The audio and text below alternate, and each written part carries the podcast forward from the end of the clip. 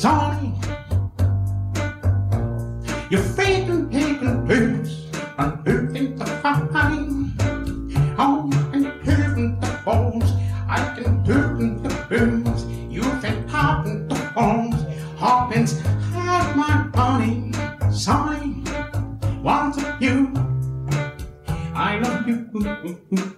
Eh bien bonjour à toutes et à tous, je suis Maxime de Recoversion et bienvenue dans ce huitième épisode de Super Cover Battle, le seul podcast qui classe les reprises musicales à la manière de Super Ciné Battle. Pour m'accompagner là-dedans, celui qui sait toujours être positif, mais qui peut voir rouge sur des tics de composition non homologués, celui qui, en passant, m'a permis certainement d'affiner mon oreille, celui dont les arguments ne sont jamais entre gris clair et gris foncé, Ah. mon acolyte qui encensera toujours le mauvais punk en étant ici minoritaire, un homme en or malgré ses goûts parfois démodés et qui malheureusement s'évertuera à défendre d'affreuses chansons pour les pieds. Bonsoir mon cher Damien. Bonsoir et merci pour toutes ces références à l'ami euh, Jean-Jacques Goldman, hein, pour ceux qui l'auraient pas reconnu. C'est toute sa discographie que j'ai essayé de caser. Ouais, bah, franchement, bravo, bien joué, bien joué. C'était pas évident et j'apprécie l'effort. Donc positif, rouge, euh, non homologué, en passant entre gris clair et gris foncé, celui-ci était facile à reconnaître. Et après, genre, je savais même pas qu'il avait sorti des albums minoritaires. Alors, le- euh, je savais qu'il avait sorti des albums minoritaires, mais pas dont le, dont le titre était minoritaire. C'est pas sympa. Et démodé, bah pareil. Et par contre, chanson pour les pieds, celui-ci, on s'en souvient. Voilà. Pour une fois, j'ai voulu être sympa entre guillemets et euh, t'emmener vers euh, la discographie de JJG. Donc la prochaine euh, étape, ce sera de faire un truc sur Demis Rousseau sous Dave apparemment, puisque ça y est, j'ai des étiquettes qui me collent à la peau maintenant. Tu m'aurais dit Frank Zappa, j'aurais été bien emmerdé pour le texte Ah avec ouais. la discographie. Je veux. nombre d'albums, mais des Miss Rousseau, ça, ça devrait le faire. Et bah bonjour, euh, bonjour tout le monde et, et bah, bonjour tout le monde. voilà, tout simplement. Bon, comment ça va? Bah ça va très très bien. Je suis très content encore une fois de faire un épisode. Là en plus on a réussi à trouver une fenêtre de tir pour enregistrer euh, hors canicule. C'est ça. une grande chance. Et j'ai la liste des titres qu'on va aborder sous les yeux aujourd'hui. Je suis très pressé de parler de certains morceaux. Il y a quand même du gros nom là-dedans. Il y a des gros noms, et moi, il y en a pas mal, où autant des fois, j'arrive maintenant à savoir à peu près ce que tu vas en penser, autant là, il y a trois quatre morceaux où, euh, en les écoutant, je me dis, tiens, je pense qu'on va pas être d'accord, donc euh, à voir. Et puis, on va avoir une, ouais, on va avoir une petite surprise aussi au niveau des titres, je pense. Mm, mm, c'est possible. J'essaie de plus trop me poser la question en fait de savoir si toi tu vas aimer ou non. Sinon après je te prête des intentions et je me fais engueuler. C'est ça. Donc du coup, je... du coup, je... du coup, je me pose plus la question. Je me dis bon allez prends tes notes et puis on verra bien. S'il faut s'engueuler, on le fera au micro, ce sera plus rigolo. Donc voilà. Pour faire le lien avec l'épisode de la dernière fois, j'ai l'impression qu'Imagine a fait l'unanimité en première place. Globalement, plutôt euh, que des retours euh, super positifs. Autant la dernière fois, quand on avait mis Hotel California façon reggae, il y avait une ou deux têtes qui dépassaient en disant que c'était un scandale. Autant là, ça a l'air de faire l'unanimité et c'est plutôt une très très bonne chose que A Perfect Circle soit encore euh, numéro un. Est-ce qu'il le restera aujourd'hui? À voir Mm, mm. Mais en tout cas, voilà, on a eu pas mal de, de- de bons retours dans Ouais, ce sens-là. tout à fait. Et puis euh, bon, la dernière fois, on a quasiment rien classé dans le fond en fait. Non. C'était un peu le, le contraire de l'épisode précédent. C'est ça. Je crois que le plus loin, c'était ouais, c'est ça. Le, le plus loin, c'était Great Pretender qui est bon 65e hein, sur euh, quasiment 80 maintenant. Le chanteur à moustache pour EHPAD, Ouais. c'est ça. C'est quand même assez bas, mais mais c'est pas non plus le, le, le Ouais, c'est correct. Et ben, correct. on verra aujourd'hui ce que ça va donner. On rappelle les règles? Tout à fait. Eh bien, pour les règles, c'est très simple. On va simplement classer des reprises dans notre mégaliste qui contient aujourd'hui 79 morceaux. Donc ça commence à chiffrer pas mal. C'est bien, ça permet de mettre un peu de nuance. Donc l'idée, c'est de comparer le morceau d'origine et le morceau d'arrivée en se posant les questions de savoir est-ce que la reprise d'arrivée est très différente ou non de celle d'origine. On sait que parfois c'est bien de s'éloigner, parfois c'est bien de respecter quand même assez fort l'original. Donc c'est assez varié, ça dépend des cas de figure. On s'interroge aussi parfois sur l'intention de la reprise, savoir si c'est quelque chose de purement commercial et un peu intéressé ou si c'est quelque chose qui est plutôt de l'ordre de l'hommage. Plein de critères qui sont euh, finalement euh, assez subjectifs et qui dépendent aussi euh, ben, simplement de nos histoires personnelles, hein, comme on l'avait remarqué dans le dernier épisode suite à ta prise de parole au sujet de la chanson de Souchon. Et autre chose aussi, dans notre liste, on a donc 10 titres qui sont proposés par des auditeurs à chaque épisode. Et le premier, c'est un morceau qu'on laisse de côté parce qu'il parle à tout le monde. Et on garde un morceau secret, le Pins, donc que tu as choisi cette Ce semaine. coup-ci, c'est moi, ouais. Un morceau que Maxime a laissé de côté pour parler en dernier. Et euh, celui-là, je sais pas duquel il s'agit. Pour le reste, c'est tiré au hasard au fur et à mesure de l'épisode. Super. Et un truc qu'on peut repréciser aussi et qu'on m'a suggéré aujourd'hui sur Twitter et qui est une très bonne idée, on met à disposition les playlists à chaque fois. Quand l'épisode sort le dimanche, on essaye généralement de faire en sorte que la playlist qui colle à l'épisode sorte le même jour. Alors soit vous la retrouvez sur Twitter, soit vous la retrouvez sur ton site écoute-ça-podcast.fr. Je fais en sorte normalement de mettre les chansons dans l'ordre de l'épisode, donc attention à pas vous faire spoiler, mais ça peut peut-être vous aider parce que quelquefois on met qu'un petit extrait de, je sais pas, 15-20 secondes et on peut parler de certaines parties du morceau Mhm. qui sont pas forcément dans l'extrait. Donc en support, ça peut peut-être vous aider. Ouais, sachant que la dernière fois dans l'épisode, je, je me suis bien enflammé sur les extraits. L'extrait de Imagine, je crois qu'il dure 1 minute 15.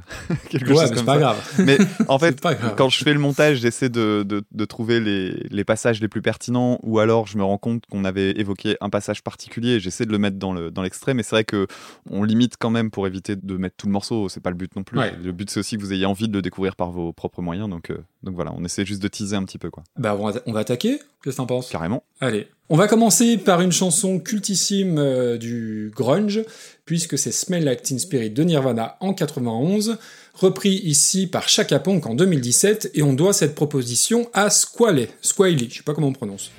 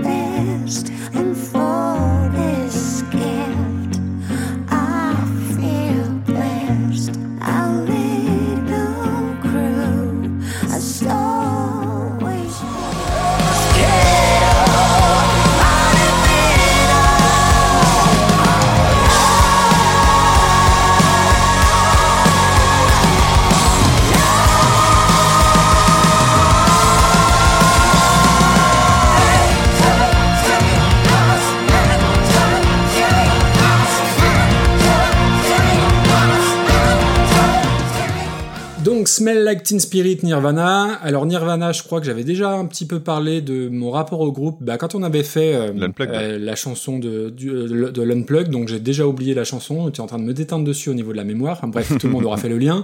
Euh, moi Nirvana, j'ai beaucoup aimé à l'époque, ce qui m'a... J'ai un, j'ai un peu été usé par le culte immédiat voué à Kurt Cobain. À l'époque, au collège, tout le monde avait les, t-shirts, euh, enfin, et mettait Kurt Cobain sur un piédestal, et il y avait un côté euh, fan attitude, moi, qui me déplaisait un petit peu, et euh, beaucoup croient que je n'aime pas Nirvana, c'est juste que, en fait, j'ai tendance à saouler tout le monde avec l'aspect un peu trop surestimé du MTV Unplugged, par rapport à Alice in Chains, par rapport à plein d'autres, mais j'aime beaucoup, beaucoup Nirvana. Ça fait partie des groupes où je me souviens où j'étais la première fois que j'ai entendu, en l'occurrence, la première fois que j'ai entendu du Nirvana, c'était l'album Bleach. Mais effectivement, la grosse claque dans la tronche, c'est euh, Smell Like Teen Spirit sur Nevermind. Ça reste très cliché, mais c'est ma chanson favorite de Nirvana, je pense. Ouais, ça. Euh, Il y a peut-être match avec euh, Heart Shape Box, Ah oui, très mais très voilà. Smell Like Teen Spirit, c'est alors c'est cliché, hein, c'est une chanson qui a changé la face du rock, je pense qu'on peut le dire. Et euh, à l'époque, euh, on la mettait dans toutes les booms, hein, entre la plus grande discothèque du monde, volume 32, et Thunderdome, volume 57. On mettait euh, Nirvana, on mettait Smell Like Teen Spirit, et c'est une chanson dont je me lasse pas. On parlait la dernière fois des titres éminemment rock et cultes dont on ne se lasse pas. Bah, Smell Like Teen Spirit, si ça passe à la radio, je ne vais pas zapper. Quand j'écoute Nevermind, j'écoute dès le départ. Ouais.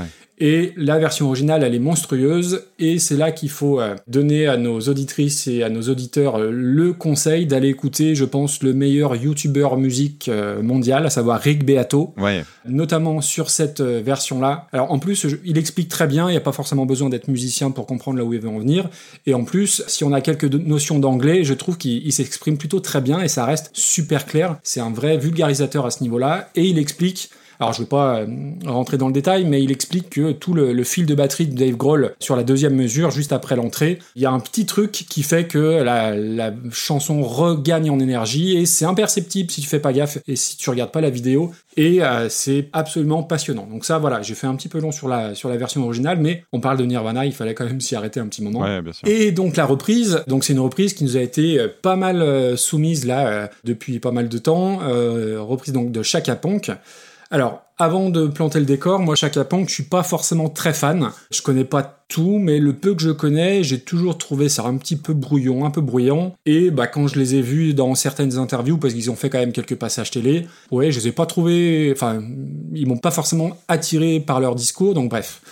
Et puis un jour, il y a cette émission Taratata où ils reprennent Smell Like Teen Spirit et ça fait partie de mes incompréhensions où littéralement tout le monde s'est extasié sur cette reprise-là. Ça a été un moment d'émotion. Toute la presse spécialisée en a parlé. Il y avait même des, des chroniques à la radio. Euh, Guy Carlier, euh, qui était à l'époque sur Europe 1, avait fait toute une chronique comme quoi il avait été absolument euh, ébloui par autant d'émotions. Et moi, j'avais assisté à l'émission devant ma télé et j'avais trouvé ça vraiment mauvais.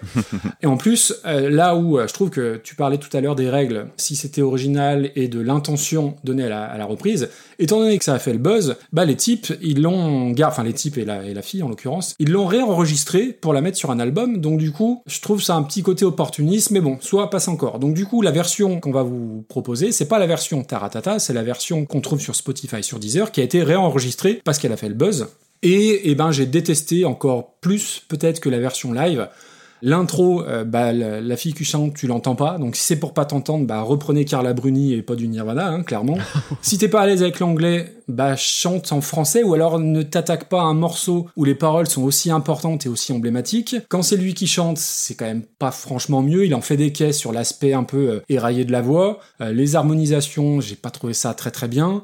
Et tu sais que le morceau il va partir parce qu'au début c'est lancinant, ça monte, ça monte. Tu l'attends autant que tu le redoutes, j'ai envie de dire. Et ça loupe pas. hein. Il y a les gros riffs qui arrivent avec des gros sabots. Alors en soi, les, les gros riffs, moi, ils m'ont plutôt plu. C'est bien carré, c'est bien propre, mais c'est quand même très attendu et très téléphoné. Et le dernier tiers de la chanson, au secours. Alors vocalement, elle, elle est à la limite de la rupture. Hein. Fallait embaucher Bonnie Tyler, elle l'aurait mieux fait, je pense. et le pire du pire, je pense que tu l'auras noté, c'est les gros chœurs euh, façon enfoirée. Enfin, c'est pas tellement façon enfoirée, c'est entre les enfoirés et une mauvaise comédie musicale ringarde. Il y a trop de trucs, il y a trop de chœurs, trop d'arrangements, ça dégueule de partout. Et surtout, euh, c'est une chanson où il faut pas mettre Bah trop d'arrangements. C'est tout le problème. ça va à l'encontre même de la, de la volonté de Nirvana, dont la volonté était justement d'être le, plus direct possible, sans fioriture, en te balançant euh, un, un direct dans la tronche. Vraiment, mais c'était d'une pénibilité extrême. Et pour te dire, ça m'a même, rappelé, et j'avais préféré à l'époque, je sais pas si tu te souviens de la nouvelle star quand Steve Estatoff euh, avait gagné, qui était un, un rocker français. Il avait repris du Nirvana en français, il avait adapté les paroles de Lithium, je crois, en français. Et ben, c'était meilleur que Chaka Ponk, pour te dire.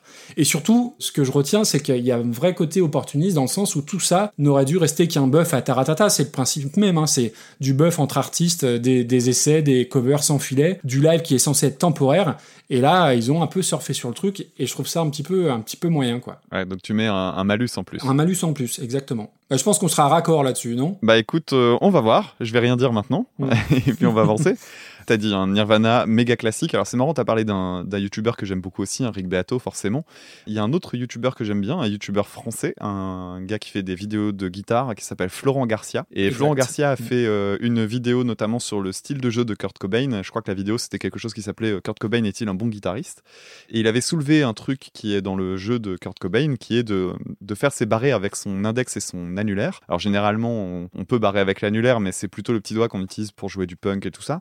Et en fait, quand il barre avec son annulaire, le problème de l'annulaire, c'est qu'il est long et que tu peux pas forcément le tordre autant que le petit doigt, Oui. ce qui fait qu'il a tendance à toucher la corde de sol en même temps, et ce qui fait que les accords en barré de Nirvana ont souvent une carte dans leur, euh, dans leur son, et c'est ça donne un truc un peu particulier. Ça s'entend un petit peu sur euh, Smell Like Teen Spirit, mais pas tant que ça, ça s'entend plus sur d'autres titres. Ouais. Mais voilà, bon, bref, euh, si, si vous voulez vous intéresser à ce morceau-là, c'est vrai qu'il y a, pour un titre très simple en apparence, il y a beaucoup de choses qui ont été dites et qui sont intéressantes à Oui, soulever. Donc, euh, Rick Beato et Florent Garcia, euh, deux bons points là-dessus. hein. Euh, Oui, donc euh, c'est un riff incroyable. La voix de Kurt Cobain, elle est fantastique. Enfin, moi, j'ai toujours aimé euh, la, la voix de Kurt Cobain. Je sais que certains ne l'aiment Mm. pas, mais euh, moi, c'est une voix que j'aime énormément. Tu parlais de tes morceaux préférés de Nirvana. Moi, je vais dire le mien juste pour Ah, le bah, bien plaisir.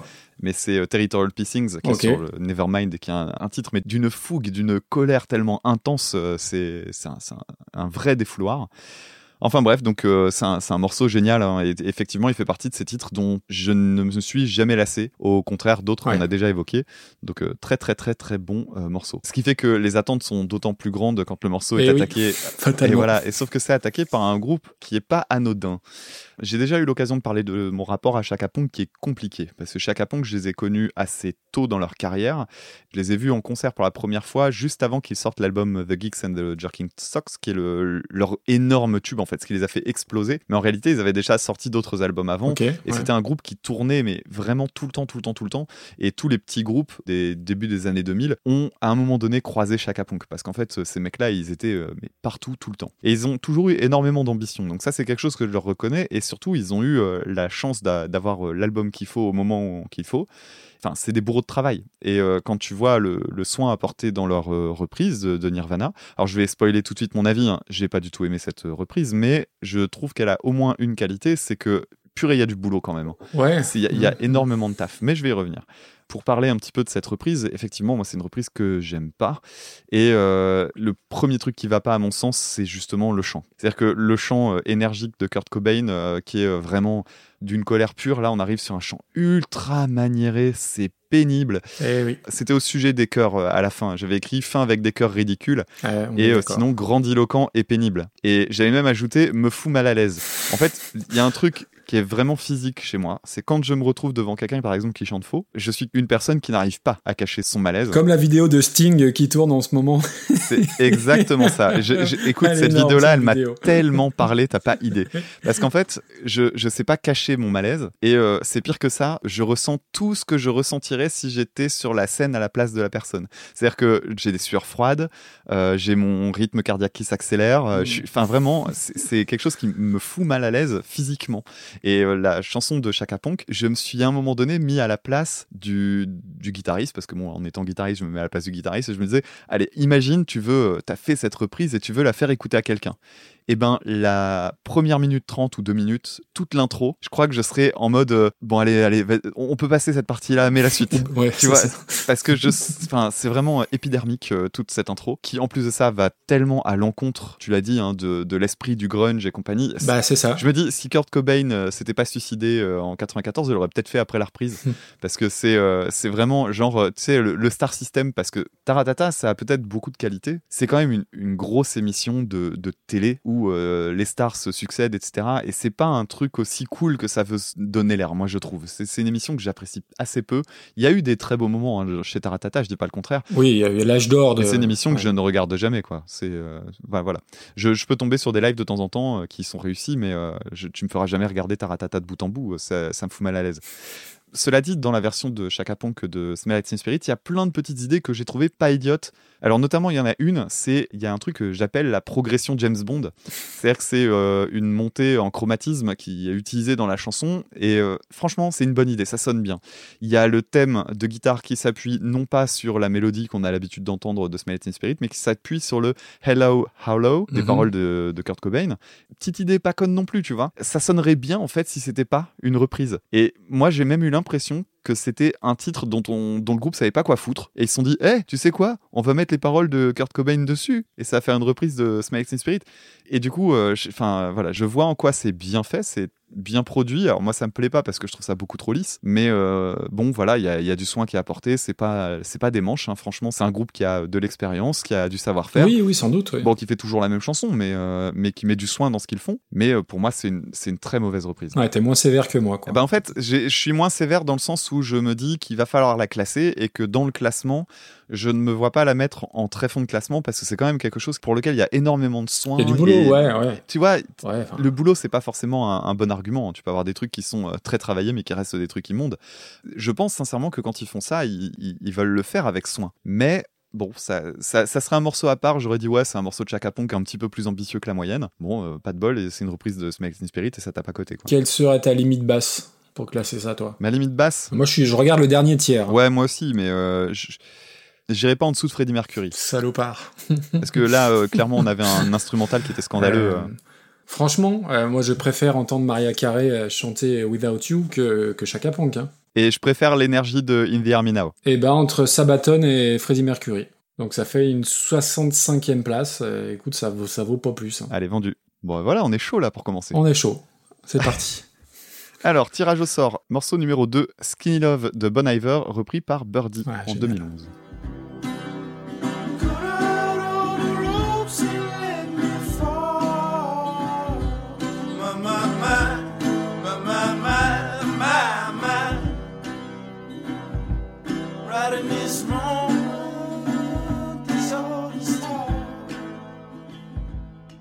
And I told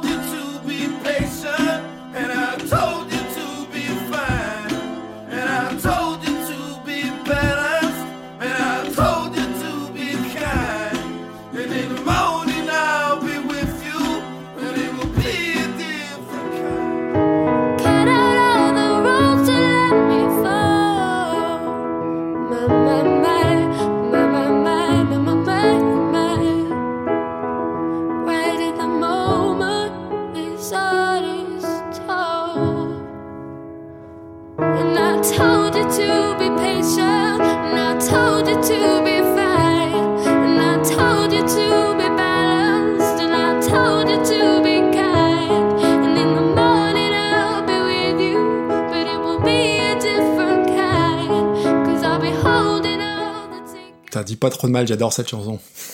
Bon, on va, on va voir. on va voir. non, non, mais je plaisante, hein, tu me dis ce que tu veux. Alors, Skinny Love de Bon Iver. Alors, Bon Iver qui n'est pas une personne, hein, mais bien un groupe. Et c'est une reprise qui est souvent euh, bah, plus connue que l'original, euh, visiblement. hein. Apparemment, la, la reprise de Birdie, elle accumule des millions de vues, alors que Bon Iver, pas du tout. Malgré tout, ça reste un morceau connu. Je le connaissais, j'avais déjà entendu. Alors, le morceau d'origine, c'est un titre, euh, ben, c'est un titre folk. C'est épuré à mort. Il y a une suite d'accords euh, que moi j'ai trouvé très très fade, qui est sur une guitare acoustique de très mauvaise qualité. D'accord. C'est un titre que j'ai trouvé très long et pas fou. Waouh. Voilà, ça c'est tout ce que j'ai à dire sur Bon Iver.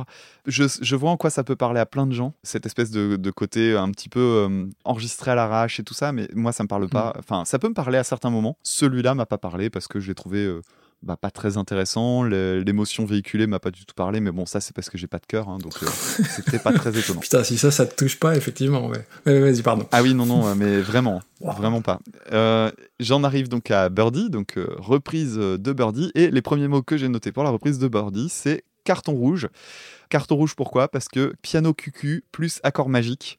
Pour moi, c'est un peu le, le duo qu'il faut pas. Quand tu mets une reprise au piano, pas inspirée, avec euh, des accords plaqués, qui sont en plus les, les accords qui reviennent sans cesse, avec une voix féminine euh, qui en fait des kilocaisses, ça passe pas. Ça pourrait être une voix masculine qui en fait des kilocaisses, je ferais le même reproche. hein. Ouais.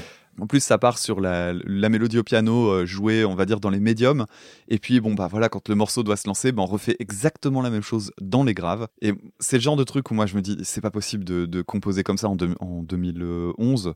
Après tout ce qu'il y a eu dans l'histoire de la musique, purée, mais mettez, euh, je sais pas, une, une nuance dans l'accord, euh, un truc intéressant dans la rythmique au niveau des mains, j'en sais rien, mais offrez-nous autre chose Ouais. parce que ça, c'est- Mm. ça a été entendu 500 fois.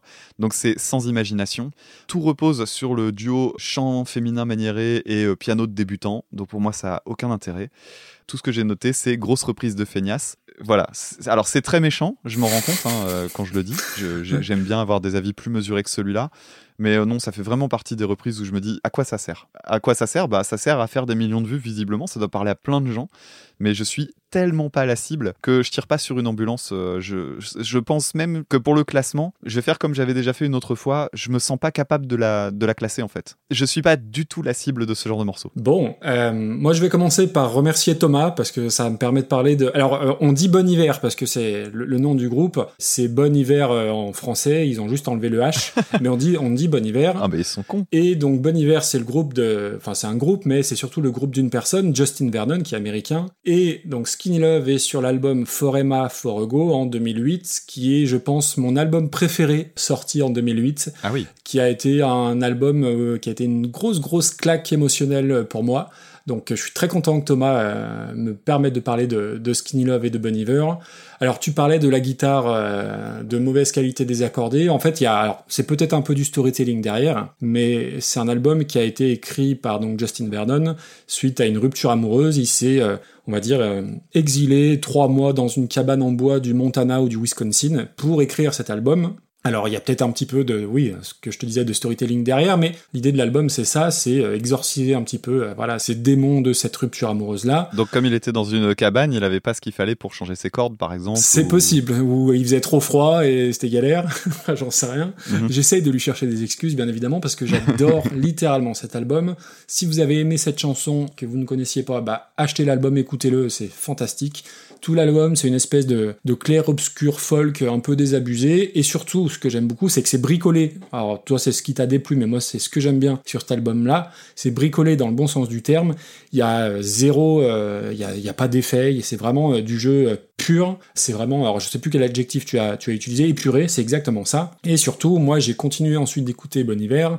Et ensuite, bah, c'est quelqu'un euh, qui a participé après à plein de collaborations. euh, James Blake, euh, The National, il est sur le dernier album de Taylor Swift d'ailleurs, que j'ai écouté tout à l'heure. Et euh, les albums d'après sont beaucoup plus produits, beaucoup plus alambiqués. Moi, je l'ai vu en concert et c'était un de mes deux, trois pires concerts de ma vie. Ah ouais? Euh, ils étaient 8000 sur scène, des arrangements des, bruyants. Tu sais, moi, voilà, j'aime le Bon Hiver, vraiment dépouillé folk de cet album-là, et retrouver tous Barnum sur scène, j'avais vraiment détesté. Mais j'ai un gros, gros affect pour cet album, j'ai un gros affect pour cette chanson. C'est une chanson qui peut me faire chialer ou me tirer les larmes. C'est pas ma préférée de l'album, mais c'est vraiment tout l'album est dans cette veine-là. Et moi, la guitare de mauvaise qualité accordée un peu bizarrement, bah ça me plaît. Mhm. Après, c'est une chanson, malgré tout, qui a été utilisée dans pas mal de séries, Grey's Anatomy, etc. Donc c'est quand même très très connu. Et alors, tu vois, j'ai même hésité à euh, prendre cette chanson en, pins parce que j'aime tellement l'original que je voulais en parler longuement euh, à la fin. Et puis, en fait, euh, c'est la reprise qu'on juge. Et oui. Et donc là, Birdie, alors ce qui est très drôle, c'est que le premier, les deux premiers mots de mes notes sur Birdie, c'est gros carton rouge. Alors, tu vois, c'est exactement comme toi, on est raccord. Mais moi, c'est gros carton rouge aux producteurs et à l'entourage de cette gamine, parce que en 2000, quand c'est sorti en 2000, euh, 2011, eh ben Birdie, elle a 15 ans. Oh. Elle sort d'un télécrochet. Et quand t'as 15 ans, tu peux pas t'approprier une chanson qui a autant de charge émotionnelle. C'est pas possible. Ouais, ça sonne fake, forcément. Il y a Quoi. certainement un Gérard Louvain anglais euh, qui, a dû se dire bah tiens euh, la gamine euh, elle chante bien on va lui on va lui refourguer ça. Et c'est tube TF1 il y avait je crois qu'il y avait même des pubs dans mon souvenir il y avait des pubs genre le phénomène Birdie acheter son nouvel album. Et il y a pas mal de gens qui pensent que c'est une chanson de Birdie alors que non il faut remettre l'église au centre du village c'est Bon Hiver et la chanson c'est juste pas possible. D'ailleurs ça me révolte le fait que certaines reprises puissent être plus connues que l'original. Quand c'est des mauvaises reprises comme ça ça me pose un vrai problème. L'intro euh, ça commence euh, avec ce piano voix euh, ça commence comme du mauvais Grégoire dont on parlait la dernière fois. Le chant ultra haut elle est dans les ultrasons directs le pré-refrain est moisi. Les Kids United l'auraient chanté ça m'aurait plus fait vibrer clairement, c'est affreux. Alors oui, elle chante bien, elle a, elle a une jolie, enfin une jolie voix. Non, elle chante juste, voilà, elle chante juste comme n'importe quelle chanteuse de, de télécrochet, Mhm. mais c'est d'un ennui. Tu vois, moi c'est elle que j'ai envie euh, d'envoyer dans une cabane dans le Nebraska pour s'épaissir un peu. Tu peux pas chanter ça à 15 ans, c'est pas possible. Ou son producteur. Ou son producteur, clairement. Euh, Louane, tu lui donnes pas du Barbara à chanter, bah Birdie, il faut pas qu'elle chante Bon Hiver et c'est tout. Dans toute la chanson, il n'y a pas le dixième de l'intensité qu'il y a dans le premier couplet. Alors toi, ça t'a pas touché, le, le premier couplet de Bon Hiver, mais Non. moi, c'est vraiment... Alors, Chaka Pong, c'était pénible. Euh, là, c'est Carton Rouge. Je honnêtement, je l'ai pas écouté en plein parce que je la connaissais déjà. Et quand je voyais cette pub-là sur TF1 déjà, ça, m'énervait. Donc, je me suis pas infligé ça une énième fois. Donc, alors, je suis désolé, Thomas. Je sais pas s'il voulait euh, nous envoyer ça pour troller ou s'il aime vraiment cette reprise, mais c'est juste pas entendable. Bon, bah au moins, on est d'accord sur la reprise. On ne qu'on soit pas d'accord sur la chanson sur la reprise. voilà. Putain, Mais- Bon Hiver, t'es dur. hein. Mais tu vois, je réfléchissais à cette question du critère de la chanson un petit peu en mode euh, quasi amateur, tu sais, euh, très très épuré. Euh, En fait, j'en connais, il y a plein de chansons pour lesquelles je trouve cette qualité-là. Mais bon, simplement, ça, ça me. Mais pas ça celle-ci. Non, non, pas celle-là. Après, euh, je pense que ça fait partie des, des albums qu'il faut écouter, euh, pas dans ce cadre-là, justement. Ouais, peut-être bien. Eh bien, où est-ce qu'on place euh, du coup euh, la reprise de Birdie? Alors, dans le cas de Birdie, bon, on sera dans le dernier tiers évidemment. Euh, oui. Est-ce qu'on n'a pas déjà des reprises comme ça en mode, euh, bah, je disais, reprise de feignasse, c'est-à-dire euh, reprise où on se contente de dire, hé, on prend une chanteuse un petit peu à la mode et on va lui claquer un piano, ça coûte pas grand-chose à produire. C'est ça aussi le truc. Hein. Je me demande s'il n'y a pas un peu de cynisme là-dedans parce que le piano plus euh, le chant tout seul, c'est un truc qui peut être très très efficace. D'ailleurs, ça l'est, sinon elle aurait pas eu autant de succès. Mais surtout, le deuxième avantage, c'est un petit peu comme faire un plateau télé avec euh, cinq personnes qui discutent d'un sujet politique. L'avantage de ces trucs-là, c'est qu'il y a zéro budget. Tu fais venir des gens et tu les fais parler. Bah là, c'est pareil, tu mets une nana avec un piano et un micro et bim, c'est la production la moins chère que tu puisses Mhm, imaginer. c'est ça. Donc, est-ce qu'on n'a pas un truc qui serait euh, dans ce style-là? Et sinon, ça deviendrait quasiment une catégorie. Euh, écoute, je sais pas, mais moi je vibrerais plus en entendant chanter Shakira Back in Black que Birdie. Pour moi, c'est aussi bas. hein. Donc, par extension, tu préféreras réécouter Max Rab. Euh, le général Von Dremel, oui.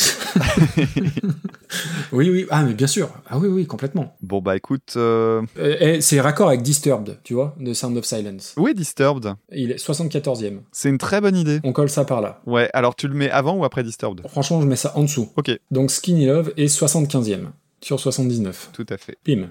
Et merci Thomas. Le morceau suivant porte bien son nom puisqu'il s'agit de la chanson Au suivant de Jacques Brel, repris par Alex Harvey Band. Au suivant, au suivant, cette voix qui sentait l'ail et le mauvais alcool, c'est la voix des nations et c'est la voix du sang. Au suivant, au suivant.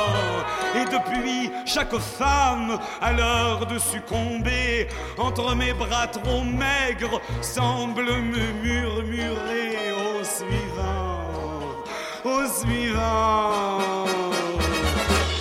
Tous les suivants du monde devraient se donner la main. Voilà ce que la nuit je crie dans mon délire. much at the time I hated being there at all? I still recall the brothel trucks, the flying flags. The queer lieutenant slapped our asses thinking we were fags. Next, next, next. I swear on the wet head of my first case of gonorrhea,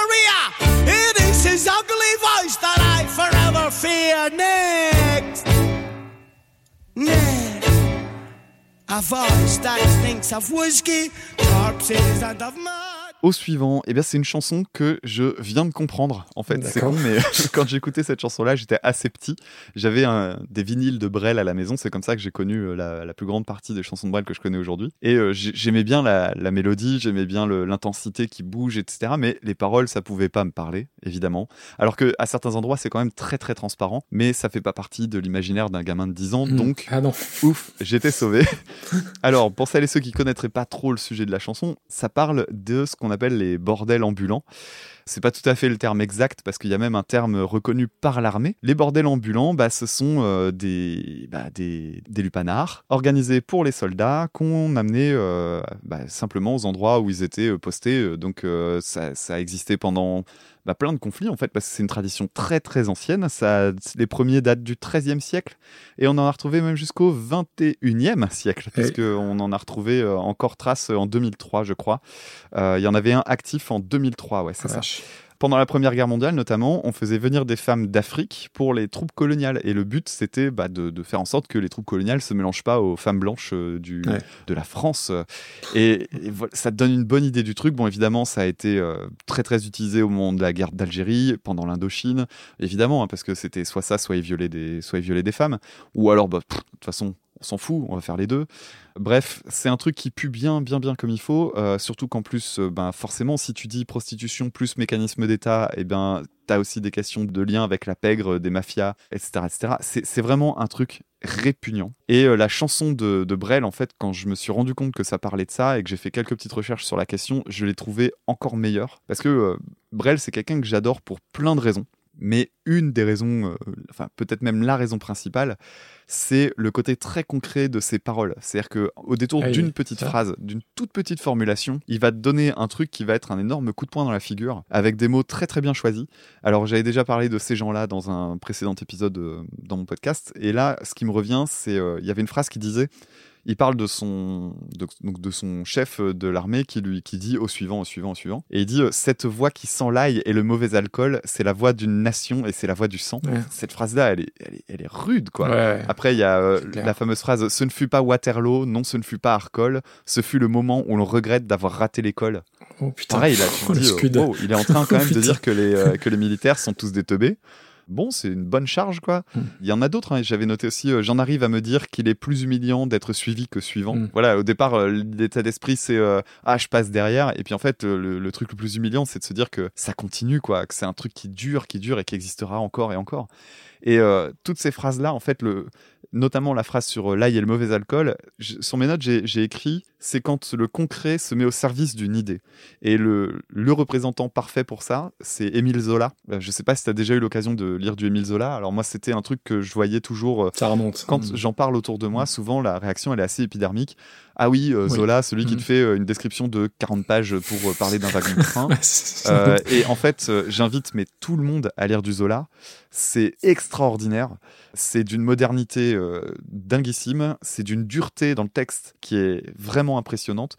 Un des plus gros coups de foot de littérature, c'était l'été dernier quand j'ai lu La Bête humaine, qui est un, des romans les plus fous que j'ai lu, dans lequel tu as aussi des, moments, des descriptions de personnages où tu donnes juste une, un truc très concret qui va permettre de faire passer le, caractère.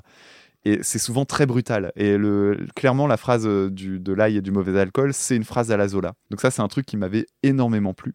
Et puis, euh, pour euh, parler un petit peu de la musique euh, de, Brel, il y a aussi tout cet instrumental qui est génial, qui monte en intensité vraiment de façon ultra progressive et qui est méga riche. Dedans, tu as du xylophone, c'est une forme de tango en fait. Tu as une caisse claire derrière qui, en fait, à mon avis, est là pour évoquer le côté militaire. oui, T'as des violons, ça t'as du ressent. saxophone. Enfin, c'est fou, c'est euh, le la forme au service du fond. Et euh, c'est une chanson que j'ai trouvée euh, fantastique. Et j'ai été tellement content de la redécouvrir avec un regard d'adulte que waouh, je l'ai réécouté euh, cinq ou six fois d'affilée. Et à chaque fois que j'écoutais, je découvrais un nouveau truc ou une nouvelle phrase qui me marquait. C'est magnifique.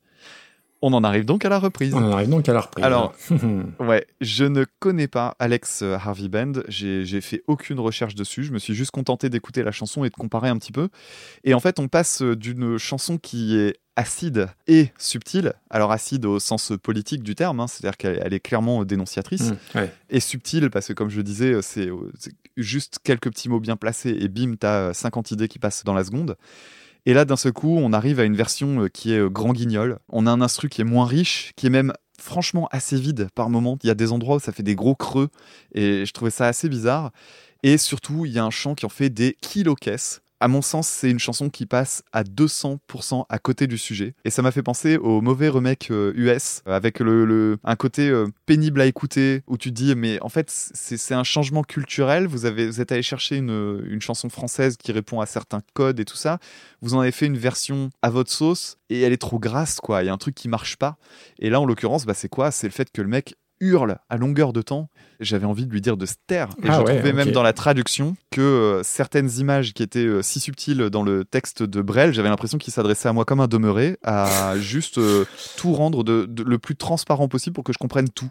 Et ouais, ça m'a vraiment pas plu. Ok, je pensais pas qu'il y aurait un, un différentiel aussi important entre l'original et, et- et la reprise. Bah, c'est justement ça le truc. Je, je juge peut-être moins la reprise en elle-même en tant que morceau individuel Hmm. que en tant que reprise. Et je trouve qu'en tant que reprise, ben, elle sabote un peu le travail de Jacques Brel. En plus, je pense que alors c'est c'est François qui nous l'a envoyé. François, c'est le, le rédacteur en chef d'Album Rock, le, le, le webzine où, où j'écris de temps en temps. Et alors, je pense qu'il l'aime bien cette chanson. Enfin, après, je, je m'en assurerai.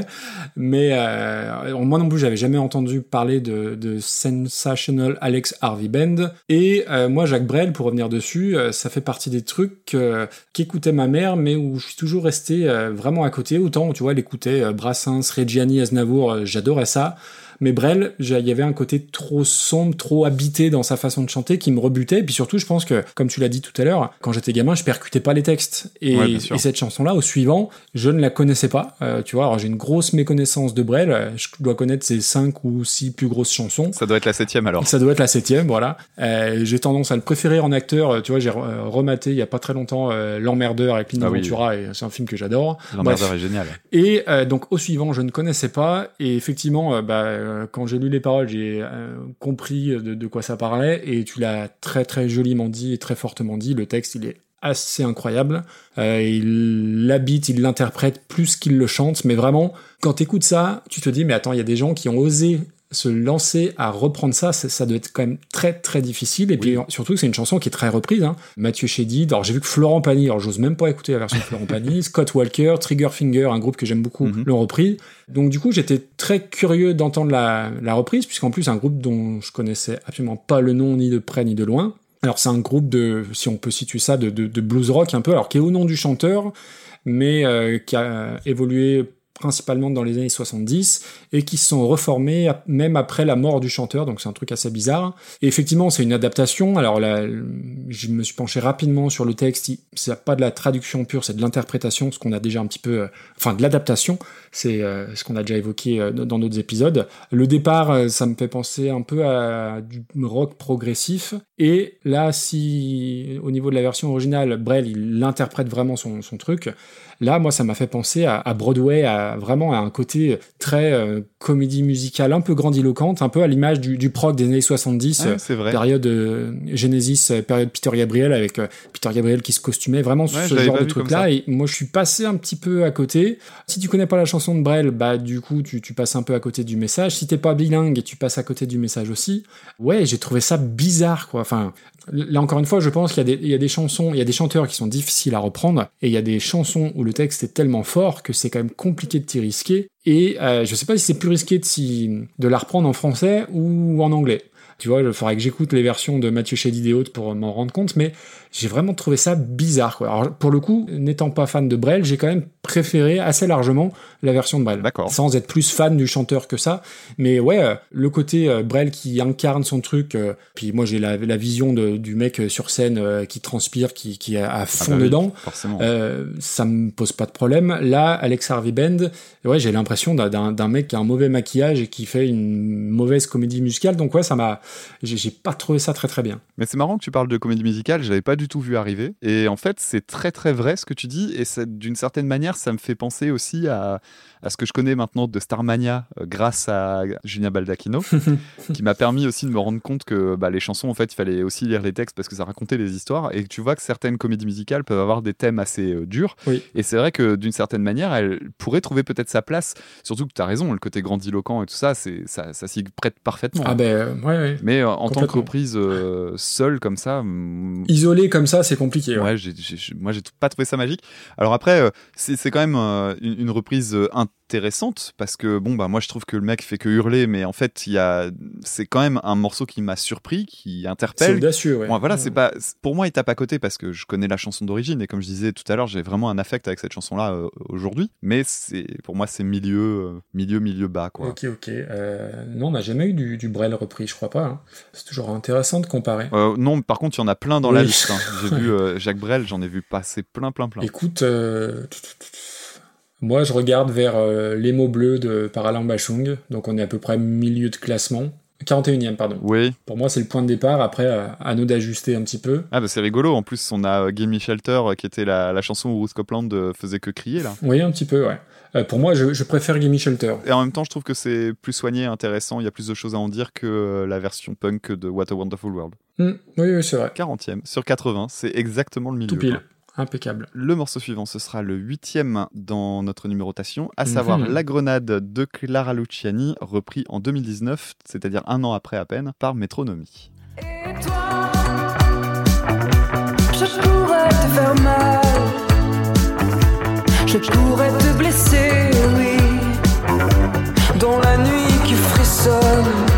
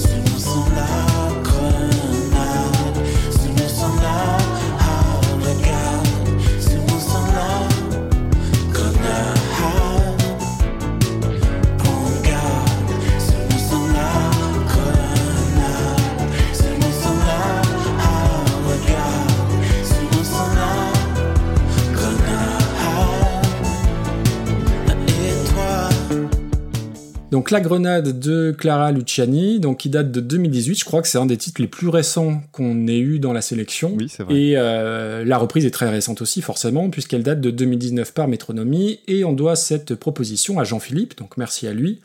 Alors Clara Luciani, difficile de passer à côté, ça fait partie de toute cette nouvelle génération de jeunes chanteuses, Angèle, Juliette Armanet, et- etc., etc. Moi, c'est des trois que j'ai cités, c'est peut-être celle que je préfère.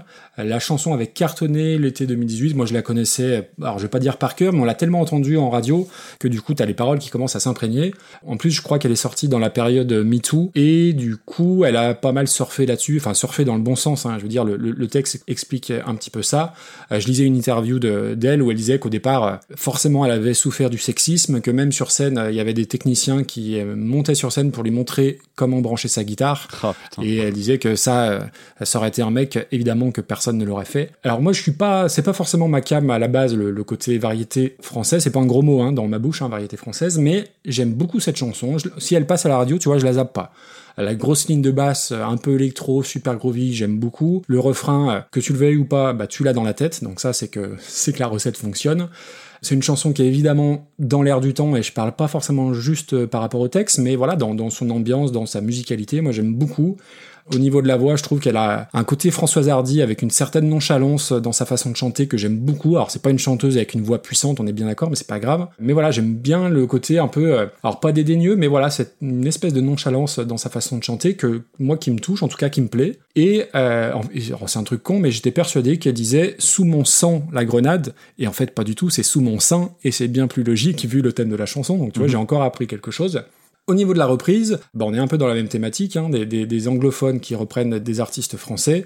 Alors Métronomie, je sais que c'est un nom qui est très connu, qui est très Les Un Rock, Télérama, et alors je dis pas que c'est une mauvaise chose, mais voilà, c'est un, un groupe qui a la carte, comme on dit. Euh, je serais incapable de te citer une chanson, je connais le nom, et en fait moi quand j'entends parler de Métronomie, j'entends Métrique, qui est un groupe que Ah j'aime oui, beaucoup pour le chouette coup. aussi ça. Et en plus, je voulais parler de métrique euh, un jour ou l'autre, donc ça me permet de, de glisser un mot là-dessus. Et métronomie, je connais pas trop. Donc du coup, j'avais zéro a priori, ni positif, ni, euh, ni négatif. Et chanter en français quand t'es anglais, eh ben, on l'avait vu avec euh, Champs-Élysées par NoFX, eh ben, c'est quand même sacrément casse-gueule. Il n'y a plus la grosse ligne de basse euh, qui va bien. Les claviers, bon tant pis, euh, façon Super Nintendo, c'est non pour moi. Euh, là où la VO c'était du bon Françoise Hardy, bah là c'est du mauvais Jane Birkin. Et puis je trouve, enfin, euh, le morceau perd toute sa force. C'est pas parce que c'est un mec qui chante, c'est juste comme tu maîtrises moins la langue, bah forcément ton message va être un peu moins fort. Et il faut que je parle moins fort parce que mes enfants sont pas très loin et qu'ils essayent de dormir. Donc le morceau perd toute sa force et, euh, et on dit une grenade et pas une grenade à deux comme il chante. Euh, alors c'est sans doute un joli coup de projecteur pour euh, Clara Luciani, mais j'ai trouvé qu'il y avait zéro intérêt et surtout que voilà c'est une chanson avec un, un texte qui est quand même très important, très intéressant, très impactant et le fait de la chanter en, en articulant mal parce que Bichette il est anglais et c'est compliqué de parler le français et c'est encore plus compliqué de le chanter. Et ben je trouve que tout l'intérêt s'évapore en une seconde et que du coup tu t'ennuies très très vite là où j'aime beaucoup la chanson de base. D'accord, Voilà. très bien. Eh bien, la chanson de Clara Luciani, euh, Clara Luciani, ça fait partie des artistes où quand je demande sur euh, Twitter, euh, tiens, euh, à qui je pourrais m'intéresser dans les prochaines semaines, etc., quand je cherche des idées. Ah elle revient. Ouais. notamment, il n'y a pas longtemps, j'avais fait un appel en me disant tiens, c'est vrai que dans ma sélection, mine de rien, je fais un peu le, mon prêchi-prêcha à longueur de temps, mais force est de constater qu'il y avait euh, quand même une minorité de femmes dans les, artistes abordés par écoute ça, et ça m'embêtait. Et Clara Luciani, euh, c'était un nom qui revenait régulièrement. Et le morceau en question, euh, même si effectivement je le connaissais, il était passé en radio beaucoup, et même si j'écoute pas la radio, c'est un- à un moment donné, c'est un peu difficile d'y échapper. Ah oui. Et euh, c'était un morceau très très cool. Ce qu'il y a de rigolo, c'est que je l'ai écouté euh, cinq ou six fois pour prendre mes notes, parce qu'en fait, quand je prends mes notes, j'écris moins vite que ce que je pense. Donc du coup, je suis obligé de... Et je mets les morceaux en boucle pour jamais sortir de l'état d'esprit du truc. Donc j'écoute Ah oui, très oui. rapidement, quatre ou cinq fois d'affilée le même morceau. Et euh, ce qu'il y a de marrant, c'est que j'ai jamais pensé à faire attention aux paroles, alors que les paroles sont géniales. Et c'est étonnant parce que c'est pendant que tu parlais que je me disais, mais en Ah fait, ouais, ça ouais. parle de quoi son Carrément. Et j'ai regardé les paroles pendant que tu parlais et je fais, oh purée, mais c'est mais c'est fantastique ces paroles-là, dis donc. Ah oui. Wow, c'est c'est très fort. Parce que en fait, euh, limite, je trouve que l'instrumental est trop fort pour, la, pour les paroles. La ligne de basse est, est tellement géniale. Et euh, en plus, elle est très bien produite. C'est la basse Ah Geo oui, Mediator. Moi, c'est un truc que j'aime énormément. J'ai mis un petit cœur sur mon carnet. Le son, façon années 80, mais dans le bon sens du terme. T'as une ligne de chant d'ailleurs qui rappelle parfois, je pensais que t'allais le dire, il y a une, une ligne mélodique qui rappelle la chanson It's a Sin des Pet Shop Boys. Oui, oui, oui. Je, oui, je me suis pas embêté à essayer de la relever, mais franchement, c'est très très proche. C'est pas du plagiat, on va pas déconner non plus, mais euh, c'est presque un emprunt. Et c'est un vrai tube pop qui euh, me redonne foi Mm. en la musique française. Ah, puis elle a une jolie voix, tout ça. Elle a une belle tessiture de voix. Moi, j'adore. Ouais, donc je me suis laissé euh, l'album de Clara Luciani sous le coude. Euh, je me suis dit qu'il allait falloir que je m'intéresse à, cet artiste très rapidement. Et euh, pour ce qui est de Métronomie, Métronomie c'est alors c'est un groupe euh, entre guillemets, c'est surtout un mec derrière tout ça. Et j'ai fait un épisode sur son album Love Letters, qui est un de mes albums préférés de ces dernières années. C'est super joli, très mélancolique. Je pense sincèrement que tu devrais écouter l'album Love, Letters. Ça te plairait sans doute beaucoup, beaucoup. Ouais, sans doute. Et si tu veux le découvrir avec euh, des, un regard un petit peu affûté, je t'invite à écouter l'épisode que j'ai fait dessus. Parce qu'en fait, il y a, il y a plein de trucs sur, euh, dans la production du son et dans ce qu'est le bonhomme qui sont assez révélateurs. Tu parlais de, de musique Nintendo. En fait, c'est un mec qui est très très attiré par le, le hardware, c'est-à-dire donc le matériel physique ancien. C'est un collectionneur, c'est un bidouilleur de première, et, euh, et en fait, ces sons, c'est pas du tout laissé au hasard. Et il y a une tendance aussi à faire vintage dans le sens où il laisse des imperfections dans ses enregistrements. Et du coup, c'est assez intéressant à écouter. Et il crée une musique électro qui, pourtant, la musique électro est généralement assez rigide dans sa forme. Oui. Il fait de l'électro qui, qui a énormément d'âme parce que justement, il garde des imperfections. Et c'est euh, c'est vraiment un artiste intéressant. Malgré tout, là, c'est pas euh, lui que je juge, hein, c'est surtout la reprise. Et euh, la, bah, le truc que je trouve rigolo, c'est qu'il ait décidé de retirer la ligne de basse. C'est à la fois le plus risqué et en même temps c'est le plus intéressant parce que du coup tu dis tiens tu vas retirer le truc le plus attirant du morceau quand même et bon en dehors des paroles bien sûr et on va voir ce qui se passe. Il garde la ligne de chant, il la modifie quand même au moment du refrain. Et alors, j'ai noté, il la modifie de façon métronomie. Quand je prenais mes notes, j'étais à l'extérieur, je n'avais pas d'instrument sous la main, et je pouvais pas vérifier euh, en quoi c'était façon métronomie. Mais pour celles et ceux qui connaissent un petit peu métronomie, il y a quand même des changements dans la mélodie qui ressemblent à plein d'autres morceaux qu'il a fait au- auparavant. Et c'est quelque chose où tu m'aurais pas dit que c'était euh, métronomie, j'aurais repéré en reconnu, ouais. 12 secondes, quoi. Ah ouais, c'est évident. Et ça, je trouvais que c'était une plutôt bonne idée parce que c'est une façon de se l'approprier. Alors, à mon sens, c'est pas une grande reprise. Ah oui. C'est pas un grand titre de métronomie non plus, mais c'est pas nul. Et du coup, c'est un titre agréable, euh, mais sans plus, quoi. C'est. Voilà, ça, ça passe dans la discographie de métronomie comme une chanson mineure, à mon sens. Et sur le fait de, de chanter en français avec un accent à couper au couteau, ça, te- toi, ça te, ça te pose pas de soucis? Ça me dérange rarement, ça. C'est vrai? Ah Ça ouais? peut être gênant quand c'est fait par euh, de façon appuyée, que ça devient vraiment un ingrédient. Là, je me dis juste, le mec, il a essayé de chanter en, en phonétique, quoi, et puis voilà ce que ça donne. Ça m'a pas dérangé tant que ça. Mais comme je te disais, je faisais pas attention aux paroles, donc peut-être que ça m'a pas dérangé tant que ça. Oui, oui, c'est plus dans ce sens-là, ouais. Donc euh, ah, moi je la voyais en, en milieu de classement, ni haut ni bas, euh, vraiment milieu de classement. Euh, et bah écoute, pff, ouais. Est-ce que c'est mieux ou pire que Next qu'on vient d'écouter? Ah, je, Je je sais trouve ça, je trouve ça mieux que Next, moi. Ah ouais, ouais. Écoute, je veux Ouais. bien te l'accorder. Mais tu vois, je trouve Euh, le vol du bourdon plus fun. Alors je sais que toi t'aimes bien laisser des écarts dans le classement, euh, que des morceaux du même épisode soient pas trop proches les uns des autres. Oui, mais ça, ça- oui. n'a aucun intérêt de, d'avoir ça. Eh ben écoute, on va le mettre troisième dans le classement. Voilà, comme ça il y aura de la surprise. Euh, voilà, le morceau est troisième à la place de Mad World de Gary oui, pas bien sûr.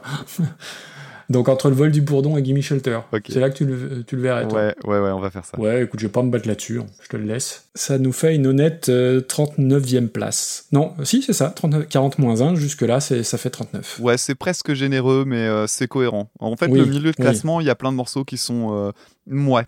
C'est ça. Et bah, du coup, c'est un morceau mouais. Alors, le morceau suivant dans le tirage au sort, c'est le sixième. Et le sixième, c'est Englishman in New York, un Africain à Paris.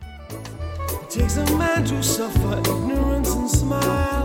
Be yourself, no matter what they say. Whoa,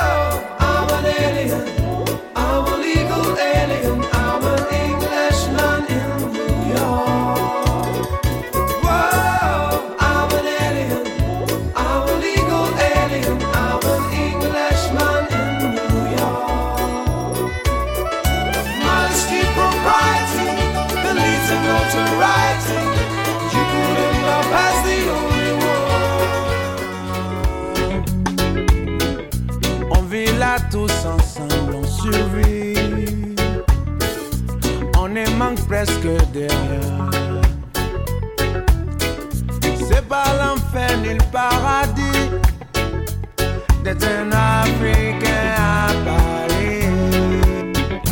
Oh, un peu en exil, étranger dans votre ville, je suis Africain à Paris.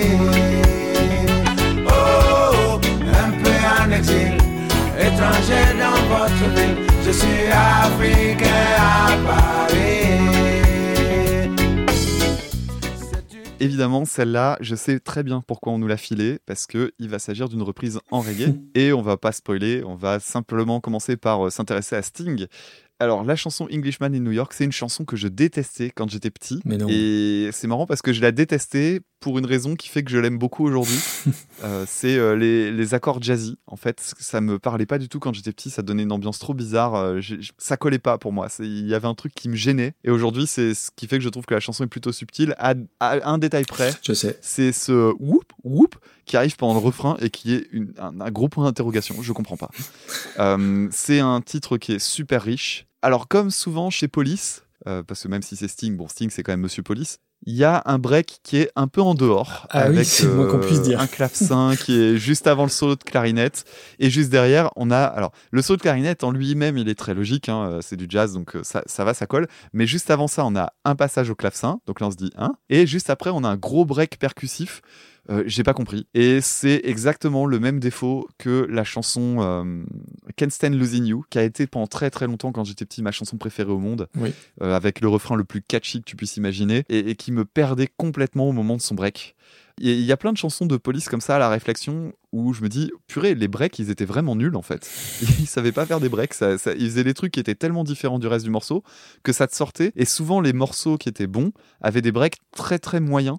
Ce qui fait que d'un seul coup, tu disais, mais on avait une chanson parfaite là, les mecs, qu'est-ce que vous avez foutu? Voilà, c'est une grosse énigme euh, pour certains morceaux de police comme ça. Bon, et là, ça n'a pas loupé puisque dans Englishman and New York, il y a ce, ce pont bizarre. Alors, la chanson a été adaptée, donc pas traduite, euh, mais vraiment euh, les paroles modifiées complètement. Et donc on garde l'instrumental, on en garde, on va dire, la ligne d'accord, on en garde euh, le, le petit rythme un peu chaloupé sur les contretemps, on garde la ligne de chant évidemment, mais on bouge les paroles et on bouge le type d'instrumentation puisqu'on arrive à une reprise reggae. Hmm. Et si ça avait été moi qui avais dû le garder en pins, euh, je- clairement ça aurait été mon pins euh, direct.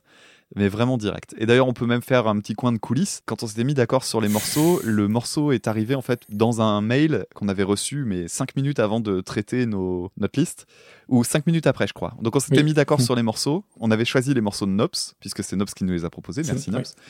Et dans son mail, il y avait celui-là, et ça m'a intrigué. Je l'ai mis sur YouTube vite fait. Et là, j'ai Ah, envoyé, je t'ai envoyé un message. Ouais, je t'ai envoyé un message en disant, écoute, euh, faut qu'on bouge, faut qu'on prenne un Africain à Paris. Et voilà, donc moi, pour moi, c'était un pins. Alors, je vais dire, euh, vous allez assez vite comprendre pourquoi. Donc, l'artiste en question, donc euh, Tiken Jaffa c'est un mec dont j'ai jamais entendu parler. Ah bon? Euh, ça a l'air malgré tout d'être un mec vachement intéressant. Et c'est un titre qui m'était complètement inconnu, évidemment. Et dès les premières secondes, ça m'a plu, mais ça m'a plu à mort. C'est-à-dire que la prod, elle est énorme. Il y a une petite guitare bluesy euh, qui est super et qui est là pendant tout le morceau et qui est vraiment euh, très bien jouée, qui a un joli son comme tout.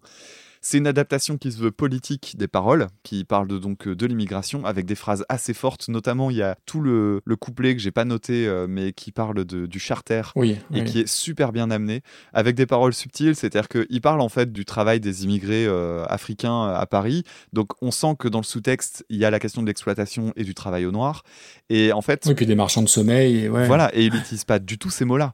Ce qui fait que c'est avec ta culture euh, politique, euh, sociétale, que toi tu combles les trous. Mais lui-même, il fait que des paroles assez descriptives et c'est vachement bien écrit. Le son de reggae, alors parce qu'on est souvent euh, tombé dans l'autocaricature, toi comme moi, sur la question du reggae, eh ben là c'est du reggae qui tue. La prod est récente, donc peut-être que ça, ça joue aussi pour moi. Je suis pas très sensible au reggae séminal des années 60, mais euh, là la prod, elle, elle- est super propre et tout. C'est méga riche, euh, les cuivres, le synthé, la guitare, la batterie est méga sobre. La basse est également très très sobre, ce qui est franchement un truc à, à lui mettre à son crédit, parce qu'en fait, même si la basse est généralement le truc le plus intéressant dans le reggae, bah, je trouve ça intéressant d'aller un peu à contre-pied en faisant un truc plus épuré de ce côté-là. Euh, les paroles sont intelligentes. Et Tiken Apparemment, dans son identité euh, sonore, il a comme particularité en fait d'utiliser des instruments d'Afrique et notamment d'Afrique de l'Ouest dans le reggae, qui est un style musical qui euh, va avoir des influences euh, donc africaines et jamaïcaines. Mais lui, en fait, il, il va mettre dans le reggae plein d'influences de musique africaine, traditionnelle. Donc il utilise notamment là un instrument que j'aime énormément qui s'appelle la kora. Ouais. La Mm. kora, c'est une espèce de, on va dire, de calebasse. euh, C'est c'est un, bon voilà, il y a une caisse de résonance sur laquelle en fait est accroché un manche et sur lequel on va mettre plusieurs cordes qui sont déjà accordées. C'est un petit peu le principe d'une harpe. Ça se joue avec les pouces et euh, c'est un instrument qui a un- une sonorité mais magnifique. Alors notamment, c'est un instrument qui a été très très bien mis en avant sur l'album L'Amomalie de M, qui est un album super cool. Pourtant, j'y allais en reculant des cas de fer parce que les artistes euh, français qui euh, font un, un truc en mode Eh, j'ai découvert l'Afrique euh, l'année la semaine dernière et c'était trop bien. Euh, je m'en méfie comme de la peste, mais euh, forcé de reconnaître que l'album La Momalie est, est magnifique. Et en plus de ça, il met vraiment très très fortement en avant les musiciens euh, qui ont contribué. Voilà, donc là, il y a de la Cora, il y a. Enfin. c'est- vraiment une super reprise et moi ça a été un, un très très gros euh, coup de foudre en fait ce- cette reprise là. Eh ben, ok, bon. Donc du coup, tu parlais de l'auditeur qui nous a envoyé, donc c'est Nops, et Nops, on va lui faire un, un double, voire un triple merci, Ah oui. parce que c'est lui, Oh à, oui, à oui. chaque fois, qui nous envoie des, des mails euh, longs comme le bras, mais dans le bon sens du terme, avec plein plein de, comment dire, de de- de- d'avis sur euh, ce qu'on a dit, ou même des propositions de, de reprises. Ouais. Et, on marrant, lit en ça à chaque fois avec, et il est très drôle et on lit ça à chaque fois avec euh, beaucoup de plaisir. Donc, tu peux nous en envoyer d'autres comme ça. Il y a franchement aucun problème. Euh, c'est toujours un régal. Par contre, on met du temps à répondre du coup. Et du coup, par contre, on met du temps à répondre parce qu'il faut tout lire, faut tout écouter. Ça, ça peut prendre un peu de temps. Ouais. Donc, ne te vexe pas si on répond pas dans la foulée, mais on répondra. Ça, c'est une certitude. Du coup, alors, euh, je rebondis juste un petit peu sur Sting. Alors, on en avait parlé une fois euh, en off de, de Sting et Police, toi et moi. Alors, moi, j'ai beaucoup de respect pour Police. J'aime énormément Police. J'aime énormément Sting. Euh, même toute sa carrière solo plus euh, pop, entre guillemets. Tous ces tubes-là, euh, Fields of Gold, Shape of My Heart, tout ça, j'aime beaucoup. Même certaines collaborations qu'il a fait, euh, la chanson Desert Rose avec Cheb Mami, j'avais adoré. La chanson avec Craig David, alors on peut se moquer, mais j'avais adoré aussi. Avec Shaggy là, bon, il y a juste la collaboration avec Shaggy. Euh, là, faut pas déconner. Shaggy, ça, ça- c'est pas possible. elle est complètement folle cette euh, chanson. J'ai- pas compris. hein. Ah, c'est affreux, c'est affreux. Mais là, tu vois, la pour l'un chanson, comme euh, pour l'autre, hein, c'est fou. la chanson euh, Rise and Fall avec Craig David, c'est, je trouve ça super euh, harmonieux, super mélodique. J'ai un profond respect pour Sting. Alors, on lui colle un peu l'image de euh, bobo vegan, euh, adepte de tantrisme et autres. Mais je pense que le personnage est plus intéressant que ce petit raccourci. En plus, je crois que c'est quelqu'un qui est plutôt engagé de façon assez sincèrement sur l'écologie et, et tout ce truc-là. Donc, je pense que c'est un, un personnage important de la, de la culture euh, musicale, parce que ça va au-delà du rock. Euh, la chanson, moi, je l'ai toujours beaucoup aimée. Alors après, c'est une chanson de 87. Il y a quand même la prod de l'époque, avec des sonorités façon générique de l'arme fatale dont on parlait une fois. Je sais pas si tu te souviens. Oui, c'est vrai. Euh, le, le pont jazzy, il est assez fou. Alors, le, le clavecin, t'en as parlé, moi je suis, j'aime pas du tout. Et surtout, l'espèce de break euh, avec, euh, on dirait que c'est Phil Collins à la batterie, là. Tout, tout, tout, tout. Oui. Euh, on- tu te demandes ce que ça fait là. Et il est un poil trop long, ce, ce pont. Mais euh, après, c'est une chanson à écouter au casque. C'est un vrai délice parce que c'est, il y a plein de petits détails jazzy dont tu as très très bien parlé. Ouais, ouais. Donc moi c'est une chanson que j'aime beaucoup profondément et quand tu m'as dit euh, bah non euh, viens on fait Tiken Jaffa Coli moi je connaissais le nom j'avais jamais entendu sa voix ou sa musique mais je savais que c'était du reggae. Je fais oh putain non pas encore du reggae.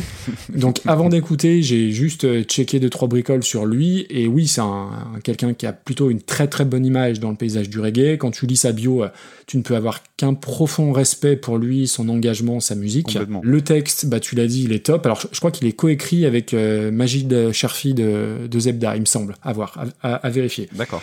Et donc du coup, ouais, la- dès la première mesure, tu dis que effectivement, ça gratte bien plus que les cocottes de feignasse de Eddie Fitzroy là de, de Hotel California. Et euh, oui, c'est il y a le mauvais reggae et le bon reggae. Et ça, c'est du bon reggae. Les cuivres, c'est super équilibré. Il y a du boulot qui est fait sur les chœurs du refrain, mais c'est alors c'est assez basique, mais ça fait bien le job. Toutes les parties de guitare et de cordes, tu as parlé de, de la cora, c'est super bien foutu. Le petit solo qui va bien, j'ai vraiment adoré. Alors, je sais pas si j'irai écouter ça spontanément ou me faire tout un album de Tiken Jaffa Coli, mais j'ai vraiment passé un très très bon moment. Euh, vraiment, ouais. en plus, le texte, tu en as parlé, euh, c'est c'est très très intelligent. C'est vraiment, euh, ouais, ouais, c'est bien troussé. C'est, j'ai plus en mémoire le, le dernier vers, mais c'est, ouais, tu as parlé aussi du vers sur le charter et tout. C'est vraiment très intelligent, très bien foutu, et euh, j'ai adoré ça, vraiment. Et tu vois, alors tu parlais de, de pins, ça faisait partie des hésitations que j'avais en pins justement. Ouais, je m'en doutais. Donc merci Nops, euh, je pense que c'est peut-être une des rares fois où j'ai écouté du bon reggae. Donc rien que pour ça, merci. Et est-ce que tu as eu comme moi l'impression de te retrouver dans un cas de figure façon Friendship First? Peut-être pas autant parce que Friendship First c'était vraiment euh, un coup de cœur énorme. Là, euh, je la mettrais pas aussi haut. Parce que toi, tu pensais la. Bah, de toute façon, c'est du reggae, donc on, on va la mettre en dernier. Hein. pas, pas nécessairement la mettre aussi haut, mais je trouvais que l'intelligence de l'adaptation n'était pas loin de, de ce qu'avait fait euh, Asleep at the Wheel. Oui, oui, oui. euh, Friendship First, elle est cinquième. hein. Ouais, ouais. Alors, si tu veux qu'on Euh. parle de classement, pour moi, c'est du premier tiers. Si c'est là où il y a ton curseur, écoute, euh, en dessous, ça, je trouve ça pas de. Pour les pas personnes qui nous écoutent, c'est juste en dessous de Changes de Charles Bradley, donc ça nous mène à la 14e place. Euh, pour la bonne surprise, ouais, euh, ça mérite. Parce que franchement, je pensais euh, tomber sur du mauvais reggae comme la dernière fois. Et, euh, mais dès la, la première mesure, déjà la prod est plus moderne, tu, tu l'as très bien dit. Et euh, ouais, j'ai passé un super bon moment. Là, je fais quand même un truc qui est fort, c'est que je le mets au-dessus de Camille. Ah ouais. Là, je me posais la question de est-ce que je chipote pour dire euh, Camille, Camille, Camille? Parce que bon, bah, on sait que j'apprécie énormément Camille et la reprise de Que je t'aime, c'est une chanson que j'aime énormément. Mais ok, d'accord. Putain, c'est au-dessus de Sunshine of Your Love par Ella Fitzgerald. Ouais, ça, ça me dérange ouais. pas une seconde. Et limite, euh, moi au départ, je voulais la mettre au-dessus de Dancing Queen. Ouais, non, non, moi, Changes, j'ai j'ai de l'affect, ouais. Parfait. Et ben, on a mis du reggae quand même euh, très très proche du top 10. Hein. Comme quoi, on peut faire preuve aussi d'honnêteté intellectuelle. Exactement, n'est-ce pas? Eh bien, le tirage au sort a choisi la première chanson de notre liste, à savoir une chanson à l'origine de Bill Withers Ah, en 1977, cool. reprise par le groupe Alt J en 2014, la chanson Lovely Day.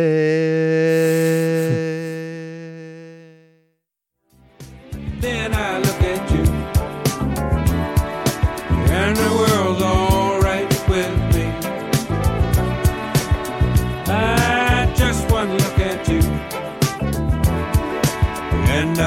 it's gonna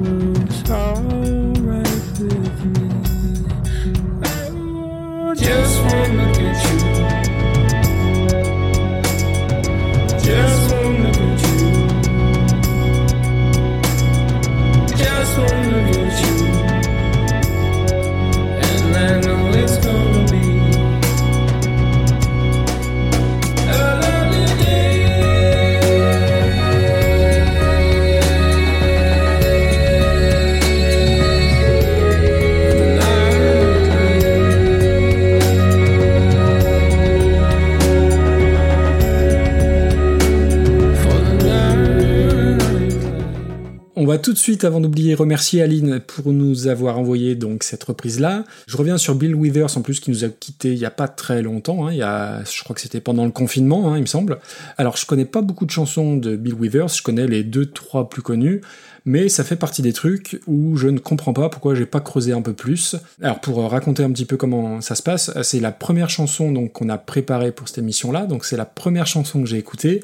Et en fait, je pensais ne pas la connaître. Et évidemment, euh, au bout de euh, allez, euh, 10, 15 secondes, évidemment que je la connaissais. Et quel bonheur de commencer une session de prise de notes par ce morceau qui te donne une pêche d'enfer. C'est ce que j'appelle une chanson à sourire. Complètement. Il y avait What a Wonderful World, il y a celle-ci aussi. C'est vraiment le genre de soul funk que j'adore. Ça brille, c'est blindé de trouvailles. La ligne de basse, elle est monstrueuse.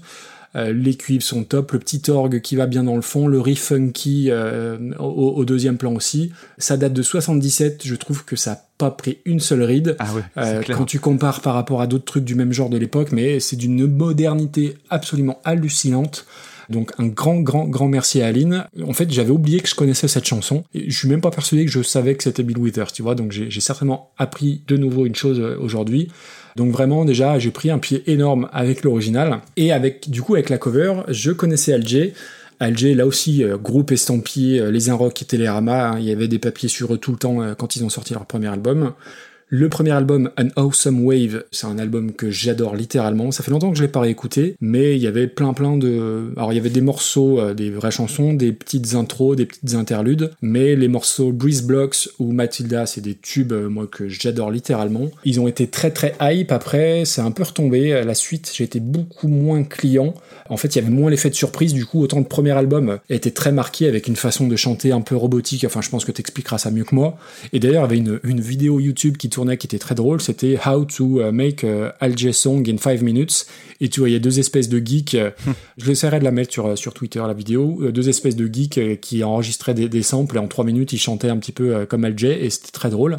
Et du coup, j'étais un peu inquiet parce que j'avais pris un pied énorme avec l'original, j'avais un peu peur de la douche froide. Et à la première écoute, j'ai pas trop aimé et c'est une chanson qui s'est bonifiée avec le temps. Je l'ai écoutée deux, trois, quatre fois. Ce qui est intéressant, c'est qu'ils prennent le contre-pied de Bill Withers. Hein, c'est, il passe sur un côté froid, lascif à la Alger qui va vraiment à l'opposé de Bill Withers. Le petit clavier bon tant pis m'a vite saoulé. Euh, faut- on en parlait tout à l'heure, mais là, euh, franchement, euh, j'ai trouvé ça un petit peu énervant. Il faudrait limite une version alternative sans le, sans le clavier, en fait. C'est un peu meilleur après quand il y a notamment l'entrée de la batterie. Et puis, ce qui est intéressant, c'est qu'il change le refrain. Enfin, il change le refrain. Euh, Bill Withers euh, répète euh, Lovely Day, Lovely Day, Lovely Day. Eux partent pas du tout dans, Ouais. dans cette optique-là. Tout à fait. Et du coup, ça modernise euh, un peu plus, ça la rend de façon un peu électro, synthwave, enfin, je sais pas trop comment décrire ça. Donc c'est un peu leur originalité, mais leur originalité, c'est un petit peu aussi leur limite. T'as vite fait le tour, je trouve. Mais voilà, c'est une chanson qui va se bonifier avec le temps. Après, comparativement à la version originale, il n'y a pas photo, euh, ça n'atteint pas la cheville de la version originale, mais je pense que c'est un truc qu'il faut maturer, qu'il faut laisser vivre comme ça, et je pense qu'aux prochaines écoutes, je pense que j'aurai un meilleur, euh, un meilleur ressenti. Alors la chanson Lovely Day euh, de Bill Withers, comme toi, je la connaissais sans la connaître en fait d'une certaine manière. Ça te retombe sur le coin durable comme ça. C'est ça. Petit fun fact, je me suis am- amusé pendant mes donc sessions de 4 ou 5 écoutes à chronométrer donc le, le temps passé sur les Psychopathe. comme ça. Alors il y a 105 secondes sur un total de 256 secondes, soit les 2 cinquièmes de la chanson. Donc dit autrement, ça veut dire que vous cliquez au pif 5 fois dans la chanson, vous êtes sûr de tomber au moins deux fois sur euh, sur le son et et si ce n'est plus parce que bon ça prend beaucoup de place. Surtout si vous tapez à la fin de la chanson parce que ça s'arrête pas. J'ai cru que tu allais compter le nombre de fois où il chantait Lovely Day, et j'allais dire la dernière fois que tu as compté les, les mots, c'était Baby pour les To Be Eh bah, Free, tu vois. Évidemment, évidemment que j'ai pensé à ça. Et donc là, je, je me suis dit, bah non, on va faire autrement, on va compter le temps. Pas con. Donc voilà, 105 secondes sur 256. C'est énorme, hein, on est quasiment à la moitié. Alors, tu l'as dit, c'est un. Alors, je- le mot est pas choisi au hasard. C'est un titre solaire. Oui. Vraiment Mhm. solaire. Groovy euh, comme tu peux pas plus. La seule autre raison pour laquelle je connaissais Bill Withers en dehors de cette chanson-là, c'était aussi pour une vidéo sur le net. Alors, je sais pas si tu as déjà vu. C'est euh, sa chanson Sun- euh, Ain't No Sunshine. Ouais. Il y a une, une version live euh, à la télé qui est fantastique parce que le, le groupe est très bien, ça joue très bien, c'est un morceau qui est super cool et tout. Mais la vidéo est devenue virale à cause du batteur qui est sur la droite de l'image je connais pas. et qui joue avec un sourire complètement hagard et il a l'air mais défoncé, mais comme tu peux pas plus défoncer. Il, là, il est sous acide. hein. Il voit passer des éléphants roses. euh, D'accord. c'est, Ah, sympa, euh, vraiment, enfin, c'est- je vais me le c'est- noter. c'est tiens. génial. J'irai voir ça. Ah ouais. Lui, pour le coup, il est en plein dans son Lovely Day. Là, il y a aucun doute sur, le, sur cette question-là. Et donc, ce morceau solaire, parce que justement, la version de Al J, pour moi, c'est une version hivernale. Ah oui C'est-à-dire que j'y ai retrouvé un, un charme que j'avais pas ressenti depuis notamment ma découverte de la chanson euh, Everything It's Right Place de, de Radiohead, qui a été mon coup de foudre, qui m'a ouvert la porte à Radiohead il y a très longtemps maintenant. Et en fait, alors Al J, j'ai- ça fait partie des, des groupes qu'on m'a plusieurs fois proposé pour faire un épisode d'écoute ça. Et la seule fois où j'ai écouté, j'avais écouté je sais plus quel album et ça m'avait pas plu, ça m'avait pas parlé. Et du coup, encore une fois, je me sentais pas de faire un épisode de- dessus parce que malgré tout, je trouvais que c'était intéressant et euh, j'avais l'impression que j'aurais risqué de mal en parler. Donc du coup, j'ai préféré m'abstenir en me disant un jour je tomberai sur le morceau qui me donnera envie d'ouvrir la boîte de Pandore. Et euh, c'est peut-être celui-là, parce qu'en plus je me suis rendu compte que ce morceau-là était une bonus track, et je me dis s'ils mettent autant de soin dans une bonus track, Ouais. c'est qu'il doit y avoir quelque chose à, bouffer euh, du côté de l'album. Alors l'album c'est This Is All Yours. Je pense que je commencerai par écouter celui-là, euh, redonner une chance en passant par ce morceau-là. Ça m'a fait penser à Radiohead parce que euh, il y a ce mélange d'électro avec une ambiance qui est à la fois euh, contemplative Mhm. et en même temps ça peut donner un côté déprimant, mais pas tout à fait. C'est plus compliqué que ça. Et ça m'a vraiment interpellé. Et tu l'as dit, ils, ils mettent pas le même accent sur Lovely Day. Eux, ils se sont vraiment axés très fortement sur la, la phrase When I look at you. Et c'est ce truc-là qui sert de catchphrase en fait.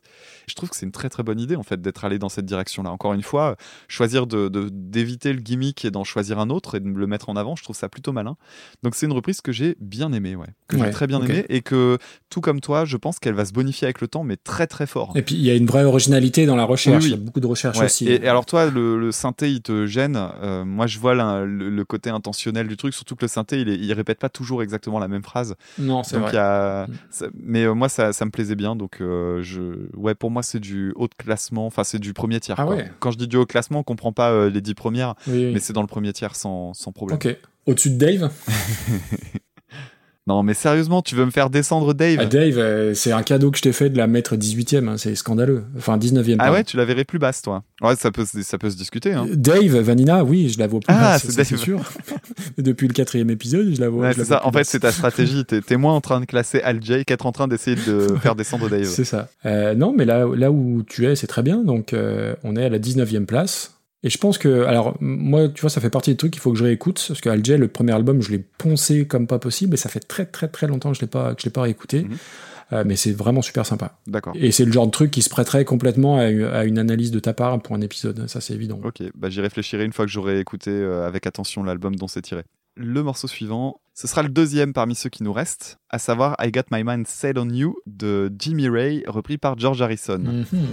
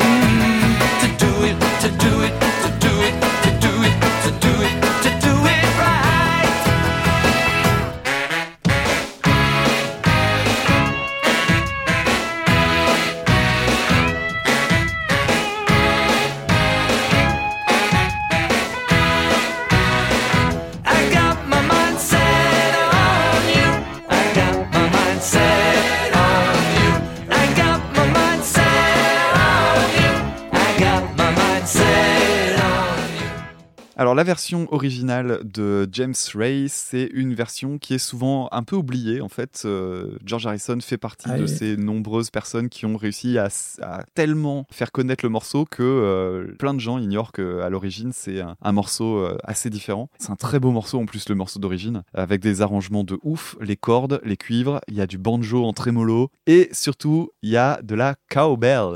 Alors je sais pas si tu connais le fameux euh, More Cowbell, mais c'est c'est vraiment ça, t'as l'impression de Ah, j'adore. Ouais, en fait, c'est très bizarre hein, Ah, comme instrument. génial. Mais euh, c'est devenu une blague parce que, euh, bah oui, ça, ça sort quand même très fort dans le mix. hein. C'est euh, quelque chose d'assez spécial. Mais là, ça marche à fond. hein. Il y a un truc qui m'a interpellé dans la version parce que moi, évidemment, j'avais plus en tête la version de George Harrison, qui est quand même un morceau qui a eu énormément de succès dans les années 80, qu'on a retrouvé dans le cinéma notamment, j'en parlerai après. Et euh, il y a un truc qui m'a interpellé, c'est que dans la version de James Ray, la phrase où il dit euh, to do it, c'est assez bizarre parce que en principe, l'accent il est sur le do, donc c'est euh, to do it, to do it, to do it, to do it. Et donc le, le to il est juste avant le Mhm. temps. Et dans la version de, de James Ray, j'ai l'impression qu'il faisait pas ça. Alors je sais pas si c'est parce que il prononce le tout et que le tout est bien en avant du temps, mais que comme il est prononcé, j'ai l'impression qu'il est accentué.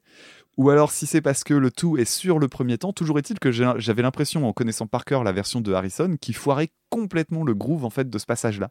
Donc c'était assez bizarre parce que je me disais mais merde, c'est quand même le compositeur original et il aurait raté ce truc-là. Bah oui. Du coup, je, je, je sais pas, je me suis pas amusé à le relever, mais euh, j'ai pas du tout senti le même groove que dans la version d'Harrison, alors que bon, clairement, c'est le truc qui est le plus rock'n'roll en fait du morceau. Ça donne vraiment un côté euh, très rebondissant qui est super agréable. Un gros bémol aussi euh, sur la version d'origine, sur les, les chœurs, qui sont enregistrés euh, très très très bizarrement. Ils sont très aigus, ils sont très très loin dans le mix. Oui. Merde, ça aurait pu être vachement plus réussi. Ah, c'est ce qui 62, fait ouais. que euh, quand Ouais. j'ai abordé la version d'Harrison, la, la version d'Harrison n'est pas exempte de défauts, mais euh, je trouvais qu'elle était vraiment perfectible en fait, la chanson de James Ray. C'est-à-dire que j'aimerais bien qu'il y ait quelqu'un qui la refasse façon James Ray, mais en modifiant quelques petits trucs, notamment les chœurs et ce fameux To Do It. Bah, moi aussi, j'aimerais bien. Et je pense qu'elle aurait plus de patates. Ouais. Donc toi, tu l'as pas aimé. Ok, on, on verra tout à l'heure. Euh, pour ce qui est de la version de, George Harrison, bon bah, elle, lui a été souvent attribuée. Et euh, alors, il y a un trivia apparemment autour de cette chanson, c'est que George Harrison aurait découvert cette chanson en 63 pendant un voyage aux US où il allait rendre visite à sa frangine euh, quand ils étaient encore les Beatles d'humbles inconnus même aux US. Et, donc, il, profitait quand même de son anonymat. Et donc, c'est quand même une chanson qu'il avait dans ses tiroirs depuis euh, 24 ans. Alors, je sais pas s'il avait déjà anticipé de la reprendre un jour, mais le fait est qu'il la connaissait depuis très longtemps. Et, donc, c'est un arrangement qui est sympa, qui sent les années 80, mais dans le bon sens du terme. Il y a deux trucs qui sont très très typés quand même 80s, euh, la caisse claire et l'utilisation du saxo façon l'arme fatale. On y revient. Voilà, on y revient une deuxième fois. Mais ça reste un morceau méga feel good et euh, je pense que les premières fois que je l'ai entendu, c'était au début des années 90 parce qu'il avait été utilisé dans la bande originale du film, un- d'un film complètement oublié aujourd'hui, à savoir Allô maman, ici bébé. Ah, mais oui, bien sûr, avec John Avec Travolta. John Travolta. Je sais que quand j'étais gosse, je l'ai vu passer plusieurs fois à la télé. C'était un film du dimanche soir. C'était- TF1. ah oui, oui, Et aujourd'hui, c'est Ah oui. typiquement le genre de film qui disparaissent, mais complètement. Alors, sans doute à raison, parce que je pense que c'est le genre de film. C'était qui- Bruce Willis qui doublait le bébé. C'est ça, français, semble. Voilà. Enfin, la- la- c'est Oui, ça, ouais, hein. c'est ça. Le- la voix française de Bruce. Willis, dont j'ai oublié le nom malheureusement, mais euh, Exactement. et, et c'est et voilà, et c'était un, un film dans lequel euh, y a ce morceau-là a été utilisé. Et d'ailleurs, c'est un film qui a une Eh très très bonne. BO euh, parce que là tout à l'heure j'ai re-regardé du trailer et dans les trailers il y avait euh, les Beach Boys et tout ça c'est ça a l'air d'être une super bonne BO je pense que le film s'il a disparu un peu des radars c'est peut-être parce que Ouais, ça doit être un film qui est très ancré dans son époque et qui est plus Oui. du tout la même qu'aujourd'hui pour le dire de façon politiquement Et puis il y avait eu des suites. oui il y a partout, eu ouais, Allo Maman c'était encore moi et tout ça enfin c'est un truc qui a été tiré euh, usé jusqu'à quoi. Exact, exact. Donc Mon oui, Dieu. la chanson de donc la chanson de, oublié. de Harrison, c'est une chanson que je trouve très très fun et en même temps quand je l'ai réécoutée, euh, je me rendais compte qu'elle était moins bien objectivement que le souvenir que j'en avais. Et d'ailleurs quand je l'ai en tête, j'ai juste le refrain parce que le refrain est cool, mais en fait la chanson dans son ensemble, c'est pas une chanson euh, absolument formidable. Il y, a, Ah il y a non. plein de petits trucs que je trouve pas géniaux dedans. Malgré tout, le souvenir que j'en ai quand j'ai le refrain en tête, c'est la version d'Harrison et c'est super feel good et c'est trop c'est trop chouette quoi. Donc c'est un peu ambivalent comme euh, sentiment si tu Ah, veux. tu vois, je pensais pas que euh, tu serais aussi dithyrambique sur cette euh, chanson-là. Alors moi, je connaissais, je savais pas que c'était une reprise, donc du, coup, j'étais très très surpris de découvrir que euh, c'était une chanson qui datait de 62, donc de James Tray, dont j'ignorais l'existence. Et euh, bah, la chanson, elle est top, hein, la version originale. Alors j'ai essayé de gratter un peu des infos sur lui, mais on n'a pas trop trop euh, d'informations. Je crois qu'il est mort assez jeune. Mais voilà, l'instrumentation euh, très riche, les percus, alors les cuivres sont très présents dans le mix aussi. Euh, on sent que c'est 62 et que toutes les techniques d'enregistrement étaient pas quand même pas au top. Il y a un vrai côté euh, standard américain qui n'en est pas un, parce que la chanson elle est quand même moins connue que la reprise, euh, ce qui est quand même assez fou. Par rapport à la reprise, alors déjà oui, on a oublié, mais on va remercier Dodoy. Alors Dodoy, c'est celui qui est derrière l'excellent podcast euh, Quatre garçons dans le podcast. Ah oui. Podcast entièrement consacré aux, aux Beatles, donc je vous invite à écouter les différents épisodes. Donc merci à lui. Très très bon podcast, ouais. Moi, George Harrison, c'est bien souvent mon Beatle préféré parce que My Guitar Gently Weeps, parce que Something, euh, je trouve que c'est Les chœurs. alors, c'est mon préféré et c'est peut-être le, le plus sous-estimé des, des, des quatre. Quoique, je crois que c'est ce- quand ils sont séparés, qu'ils ont chacun sorti leur premier album solo, je crois que c'est lui qui a eu le plus de succès devant Lennon et devant McCartney, à vérifier. Ouais, après, il y a une traversée du désert aussi. Il y a eu un moment un peu plus compliqué dans sa carrière. Après, il y a une traversée du désert. Je crois que c'est un titre qui est présent sur le dernier album sorti de son vivant. Je vous invite à vous mouiller la nuque et à regarder la pochette de l'album parce que ça pique les yeux, clairement. C'est littéralement affreux. Et après l'écoute de cette chanson, eh bien, Paul McCartney redevient mon Beatle préféré parce que c'est horrible. Il n'y a pas d'autre terme. Ah ouais? Ah, mais c'est affreux. Je la connaissais, hein. pareil, j'ai dû l'entendre à l'époque dans, dans le film dont tu as très bien parlé. Oh putain, Mais dans mes souvenirs. Dans mes souvenirs, elle était fun, mais à réécouter là avec mes oreilles euh, d'adulte, mais c'est pas possible. Quand t'as composé autant de belles mélodies et d'harmonies et de chœurs, t'as pas le droit Ouais, de, c'est un tube de- radio, de hein. saccager un truc, quoi. C'est une grosse redescente d'acide tardive, hein, je vois pas d'autre explication. En plus, il est pas tout seul, je crois qu'il y a Jeff Lynne euh, d'Electric Light Orchestra avec lui, qui était, enfin, je crois qu'ils sont très très amis. Le saxo en carton, t'en as parlé. Moi, j'ai relevé les, les claviers Club Dorothée, parce que t'entends que ça dans la chanson. Oui, oui, Les sûr. claviers Club Dorothée. Enfin, moi, j'avais même noté AB Productions. et c'est toi qui parlais du Club Dorothée la dernière fois. Donc, du coup, j'ai- j'ai changé ma phrase. Il y a un peu de guitare, mais il faut quand même tendre l'oreille parce qu'elles sont loin, loin, loin, loin, loin Mhm. dans le mix. T'as un fade out, donc euh, jusqu'au bout, ça va pas. Et surtout, cette chanson m'a rappelé une chanson plus récente euh, de Dan Auerbach, le chanteur des Black Keys, qui a sorti un super album solo il y a pas longtemps, je crois qu'il y a 2-3 ans, Waiting on a Song. Et dessus, il y a une chanson qui gâche tout et qui ressemble affreusement à cette chanson de George Harrison. La chanson, c'est Shine on Me, si vous voulez regarder sur Spotify. Et euh, bah voilà, euh, George Harrison était mon Beatle préféré, tu vois, pour me, comment dire, me désenvoûter. J'ai passé euh, ma soirée d'hier à regarder des versions de euh, Why My Guitar Gently Weep pour oublier cette version littéralement affreuse. Donc pour moi, ça, c'est une casserole. hein. Et puis c'est un verre d'oreille Ah, terrifiant. c'est terrifiant, je suis bien d'accord. ça reste pendant des semaines et des semaines. hein. C'est une fois que t'as ça en tête, c'est pénible. hein. Heureusement, j'ai eu une autre chanson en tête après, mais on en parlera. Mais pour moi, voilà, c'est faut classer ça très bas. D'accord. Et ben moi j'étais plutôt sur du, du milieu de classement avec une petite flèche vers le haut en me disant milieu de classement mais Ah ouais. milieu milieu chouette quoi qui fait plaisir. C'est quoi ta limite basse? Ah, écoute, moi, pour moi, tu peux la mettre au niveau de Maniac Carnival in Call. Ouh, ça pique ça quand je je sais que toi t'apprécies pas ce Ah morceau-là. oui, oui. donc, euh, veut dire en dessous de Limp Ah oui, euh, oui, oui, largement. Ah c'est c'est vrai que la version de Limp Bizkit était pas catastrophique non plus. Ah, pff. Elle est ta limite haute alors. euh, Ah, bah, Du coup, je regarde bah, la ligne du dessus. Euh, non, la limite haute. voilà ce qui s'appelle laisser du choix. Non, non, écoute, euh, ouais, ma limite haute. euh, Attends, je regardais. En, en fait, je trouvais pas parce que j'étais encore plus bas que ça. Alien and Farm, ma limite haute. Donc ça va finir 50ème cette affaire. Je le vois juste au-dessus de Alexandrie Alexandra. Euh, oui, oui, ouais, écoute. Donc juste en dessous le Euh, farm. 53ème, allez, ça me va. Puis ça fait descendre Max Rabeux, c'est bien. Il y a quelque chose de personnel à creuser hein, du côté de Max Rappeux. Qu'est-ce qui t'a fait ce monsieur? Ouais, je pense, ouais. Tu regarderas la pochette de l'album quand même. Oui, je l'ai eh ben, l'ai regardé euh, pendant que tu parlais. euh, C'est a rien qui incroyable. va. On dirait, euh, il ressemble à Steve Lukather de Toto. Un peu, ouais. Montage fait avec Paint, Ah oui, oui, je pense. Ah, c'est vilain. hein. Le tirage au sort a choisi la chanson How You Remind Me de Nickelback, repris par Avril Lavigne.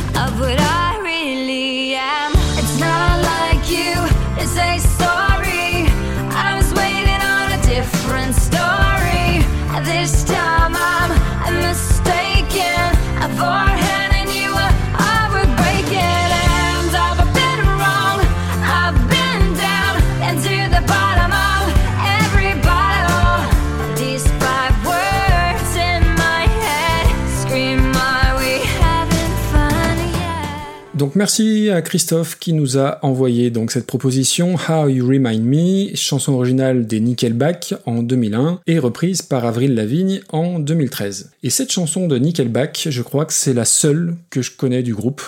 J'ai jamais cherché à aller plus loin. Alors, ils sont détestés, hein, c'est devenu un mème un peu de partout. Ah oui. Je pense qu'ils sont même plus détestés que Phil Collins, U2 ou Coldplay réunis. C'est assez dingue. Et alors, pff, sur le net, il y a plein plein d'anecdotes assez folles sur la, la haine qu'attise euh, Nickelback Et son chanteur surtout apparemment. et son chanteur. J'en ai noté deux trois. Alors il y a notamment Schwarzenegger qui a pour alerter sur la comment dire sur la faible légitimité du Congrès américain, il avait fait une vidéo et où il listait euh, la liste des choses horribles qui sont plus populaires que euh, le Congrès. Et dans la liste, il y avait l'herpès, il y avait les cafards, il y avait les hémorroïdes et il y avait Nickelback. Donc c'est quand même très très fort.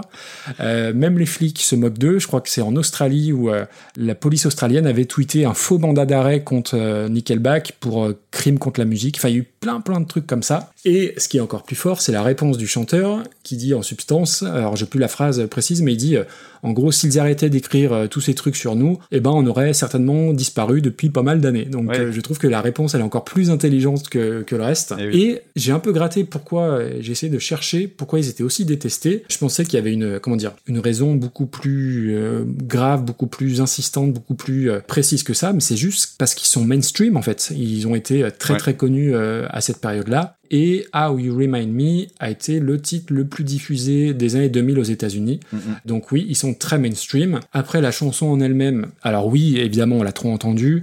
Oui, ça pompe tout de Metallica, Alice in Chains en passant par Pearl Jam.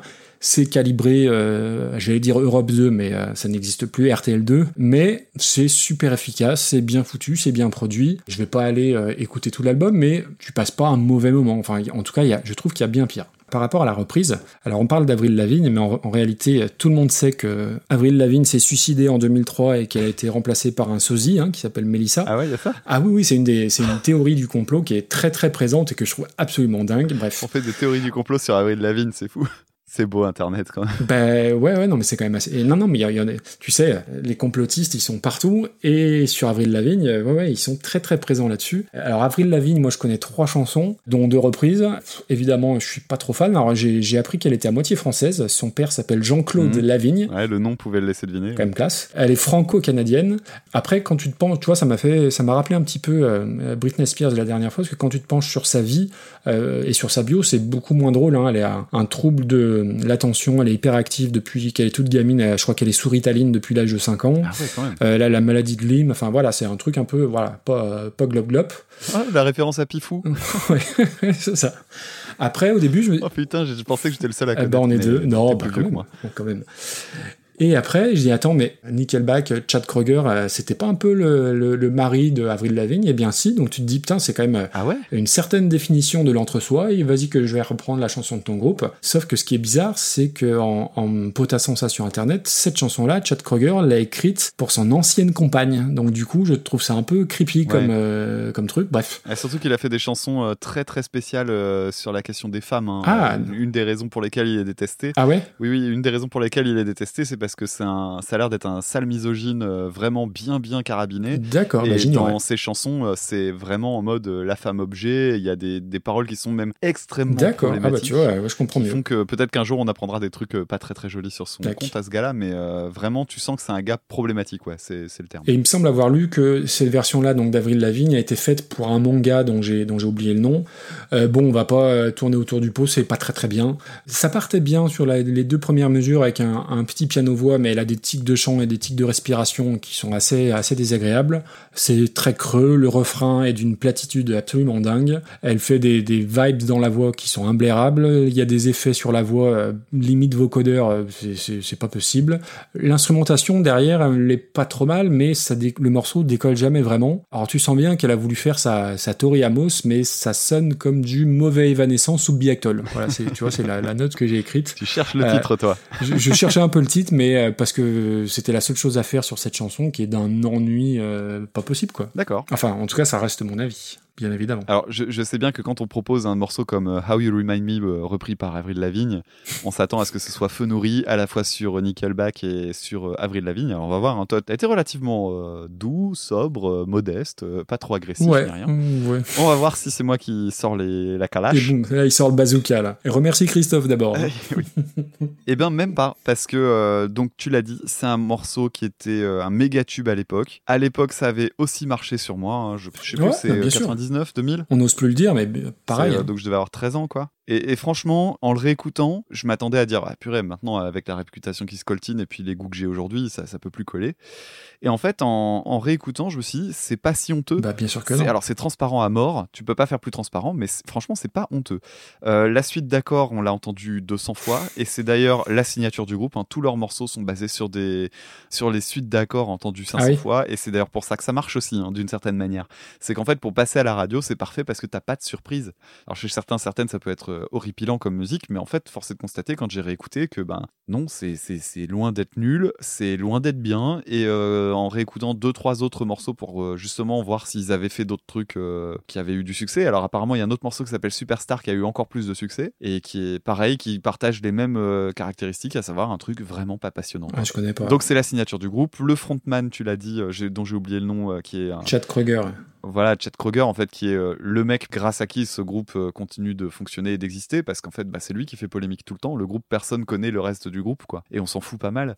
Et d'ailleurs, Chet Kroger, euh, juste pour la petite anecdote, sur Internet, je vous invite à regarder sur YouTube la reprise de Sad But True, repris par Nickelback pendant un, un live dans un gros festoche en plus. Ouais, Et ben, vous serez impressionné. d'accord. Vraiment, parce que euh, c'est très très loin d'être un mauvais chanteur. hein. Et notamment, de, pour reprendre du Metallica, ils l'ont repris extrêmement bien. C'est-à-dire que non seulement ça joue proprement, et c'est très très bien fait, mais en plus de ça, sa voix, moi j'étais très agréablement surpris, il est nickel pour rechanter du Metallica. C'est vraiment impeccable. Donc je dirais pas de mal de Nickelback, à part que le mec a l'air d'être un gros misogyne, et rien que pour ça, j'irai pas creuser plus loin. En revanche, du côté de Avril Lavigne, pareil, est-ce qu'on va casser du sucre sur euh, Avril Lavigne? Ben, je l'aurais fait quand j'avais 15 ans. Parce que euh, à 15 ans, euh, quand tu vois qu'on te dit ouais j'écoute du rock et du métal parce que j'écoute Avril Lavigne, je l'ai entendu de mes propres oreilles Ouf. et ça me faisait quand même Ah oui. doucement rigoler. Oh. Alors malgré tout, euh, dans cette période-là, moi j'écoutais aussi des trucs très accessibles. J'étais à fond dans le punk rock californien. Enfin, Donc Sum 41 et. pas à fond dedans, faut pas déconner. Ouais. Bah, j'aimais pas Sum 41. Enfin, il y avait un truc que j'aimais pas dans leur son, et aujourd'hui, je me rends compte que c'était le, le gros intérêt de, de leur truc, c'est qu'ils ils mettaient dans leur punk rock des influences de heavy metal, notamment de Iron Maiden, et ça se ressent très très fort en fait. Euh, Avec mes oreilles d'adulte, je m'en rends compte maintenant. Et moi, j'étais plus euh, team Blink 182. Fin de la parenthèse. D'ailleurs, je crois qu'elle a été avec le chanteur de Sum 41, Avril Lavigne, il me semble. Bref, on s'en fout. Ouais, c'est possible. bah, c'était, il y avait vraiment un côté entre soi hein, à ce moment-là. T'as raison. hein.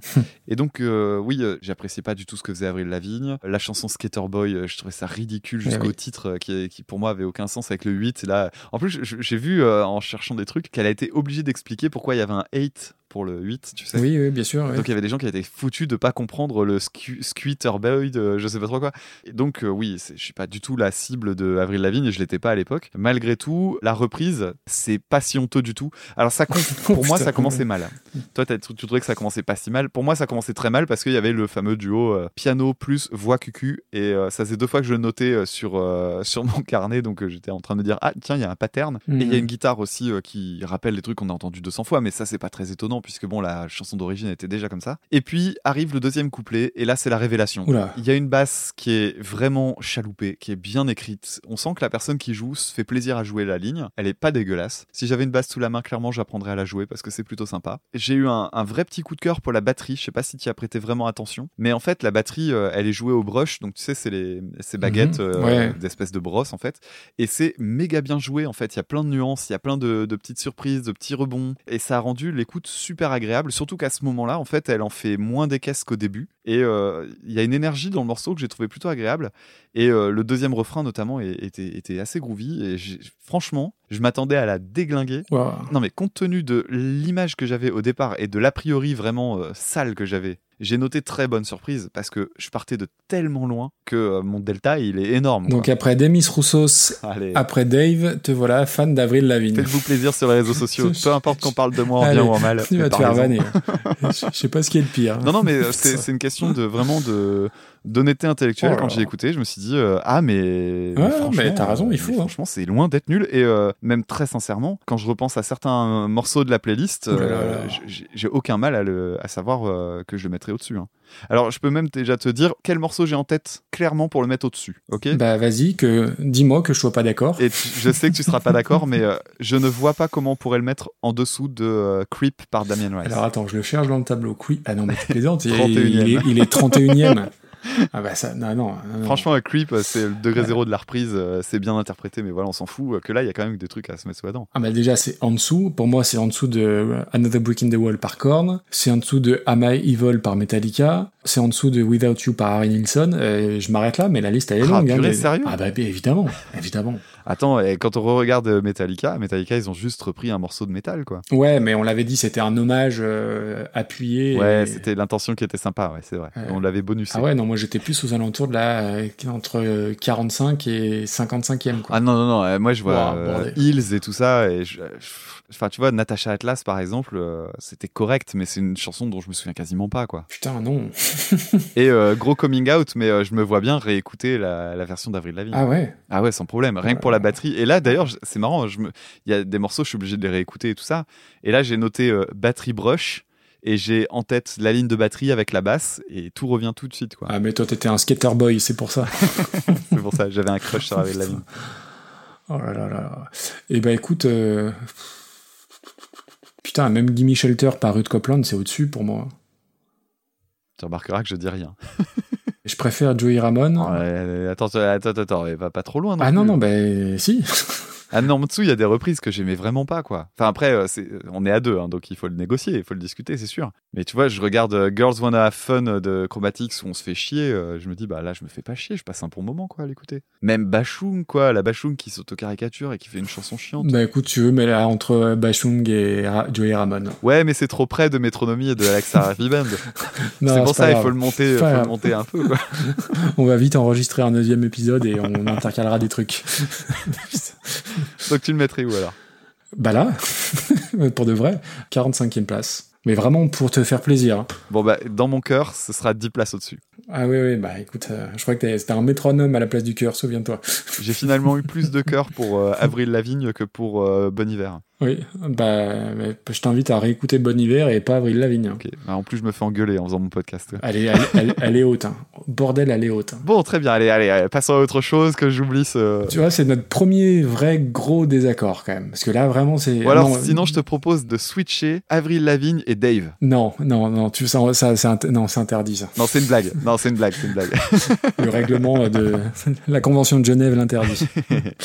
Il nous reste deux morceaux et c'est le moment où tu vas donc dévoiler ton pins puisque euh, nécessairement euh, il passera en On va dernier. le dévoiler à toi, en tout cas, oui. Ouais. Mon pin, c'est la, c'est la, la dernière chanson. D'accord, ok, très bien. Donc l'avant-dernier morceau, ce sera Nothing Else Matters à l'origine par Metallica en 1991 sur le fameux Black Album. Quand même, l'année 91, c'est une année de ouf. Hein. Ne- Nevermind plus celui-là. euh. Mais grave. Et repris donc en 1998 par Apocalyptica. Trust I seek and I find in something new. Open mind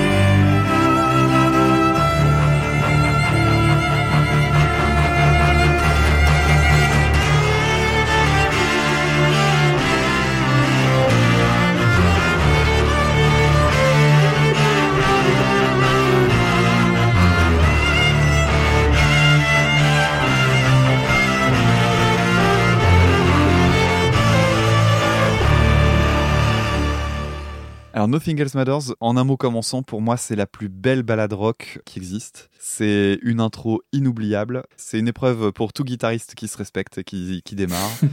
Il y a un chant qui est super beau et propre parce que bon, euh, faut rappeler aussi que James Hetfield, euh, c'est à partir du Black Album, donc il avait pris des cours de chant et ça s'entend très très fort. Alors c'est aussi une des raisons pour lesquelles certains et, et certaines ont détesté euh, le Black Album à sa sortie. Oui. Je pense que l'album depuis il fait consensus maintenant et qu'il a été euh, les jugements euh, un peu durs qui ont pu euh, être émis au début des années 90 ont été revus surtout à la lumière de ce qu'ils ont fait par la suite. Mais euh, c'est un très très grand album, le Black Album, et, le, et le morceau Nothing Else Matters et fait partie des, des fameuses ballades qui étaient un passage obligé pour les groupes de rock and metal à l'époque. Euh, on a en tête aussi euh, Extreme euh, avec son fameux More Than Words qui est une. Ah bah tiens, voilà. t'en parles, t'as- pas honte, Je- pas Voilà, honte. je m'en doutais. Tu vois, Ouais. j'ai fait exprès de laisser ma phrase se terminer comme ça dans le, dans le vide.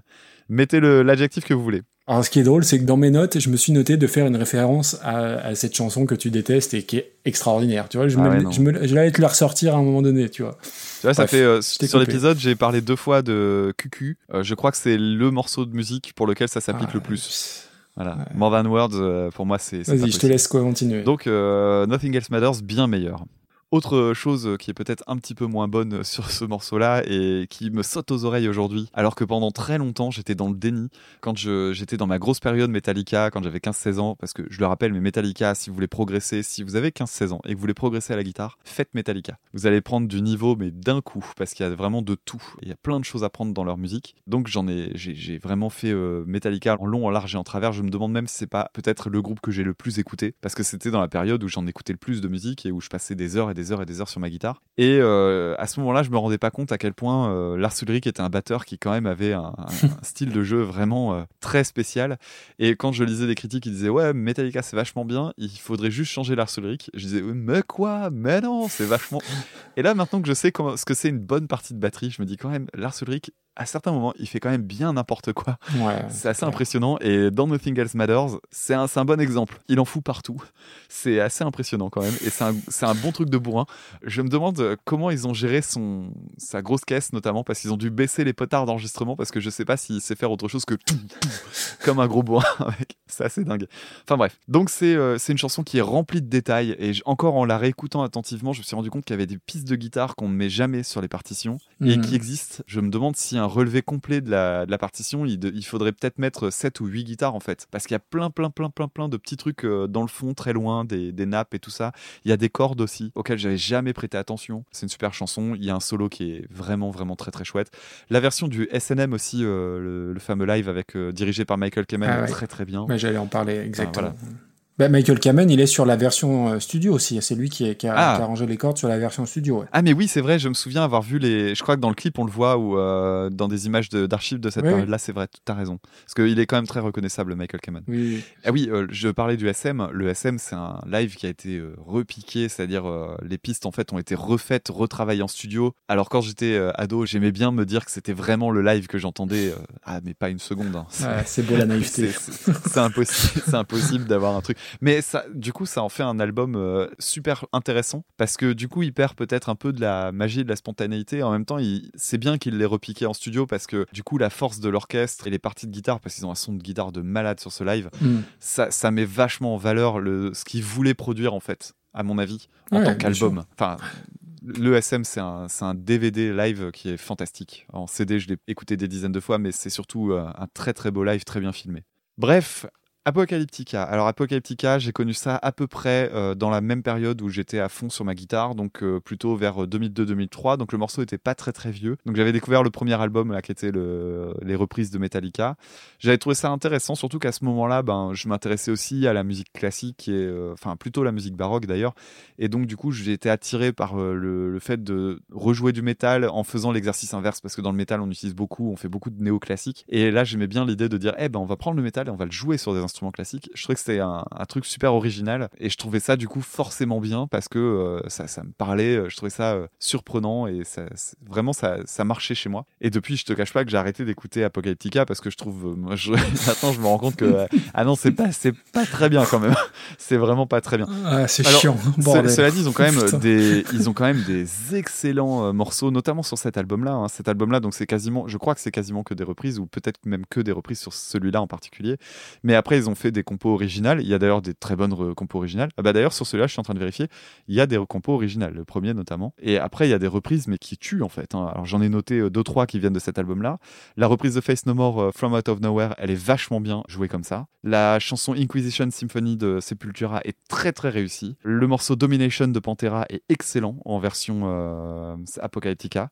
Et Nothing Else Matters, ben en fait c'est la plus convenue de l'album. C'est sans doute dû d'ailleurs à l'aspect balade. Le solo d'ailleurs est même assez réussi et tout ça, mais c'est pas ouf. hein. C'est- pas ouf, c'est le moins qu'on puisse dire. Ok. Euh, alors tu vois, tu parlais du, du DVD euh, SM. Alors tu vois, c'est drôle. Moi, c'est le tout, tout, tout premier DVD que j'ai eu. Pareil, Euh, pareil. eu mon lecteur DVD, euh, je me le revois très bien. C'est mon tout premier DVD. Mais pareil. Et du c'est vrai, c'est drôle ça. Ouais, attends, juste une chose, mais je peux même te raconter le truc, c'est que c'était au tout début du- de l'apparition des DVD. À côté de chez moi, il y avait un magasin qui s'appelait Hypermedia. Ça n'existe plus aujourd'hui, cette franchise-là. Ouais. Et ils avaient un auditorium. Donc, Ah, ils avaient ouais. une salle où tu avais un, un très très grand écran. Alors pour l'époque, c'était... euh, Enfin non, même pour aujourd'hui, c'était un très très grand écran. C'était limite un petit écran de cinéma. Et euh, dedans, ils faisaient de la projection de DVD parce que le but, c'était de vendre du DVD. Et ils avaient mis du gros son. Et euh, je me souviens, euh, quand j'allais dans ce magasin-là, j'aimais bien aller dans cette pièce pour regarder les, des, des DVD de concert qu'ils euh, pendant que mes parents faisaient leurs achats. Et euh, dans mon souvenir, euh, il me semble même que euh, mes parents, ça les dérangeait pas de rester juste 2-3 Ouais, minutes, excellent. juste pour que je profite un peu. Et euh, donc, c'est- vraiment, j'ai deux très bons souvenirs là-dessus. C'est le live des Corrs, le l'Unplugged. Et le SM de Metallica que j'ai découvert dans l'auditorium de Hypermedia. Et évidemment, quand on a acheté un- le premier lecteur DVD à la maison, le premier achat de DVD que j'ai fait, c'était le SM. Et ça me semblait évident de Excellent. commencer par ça. Excellent.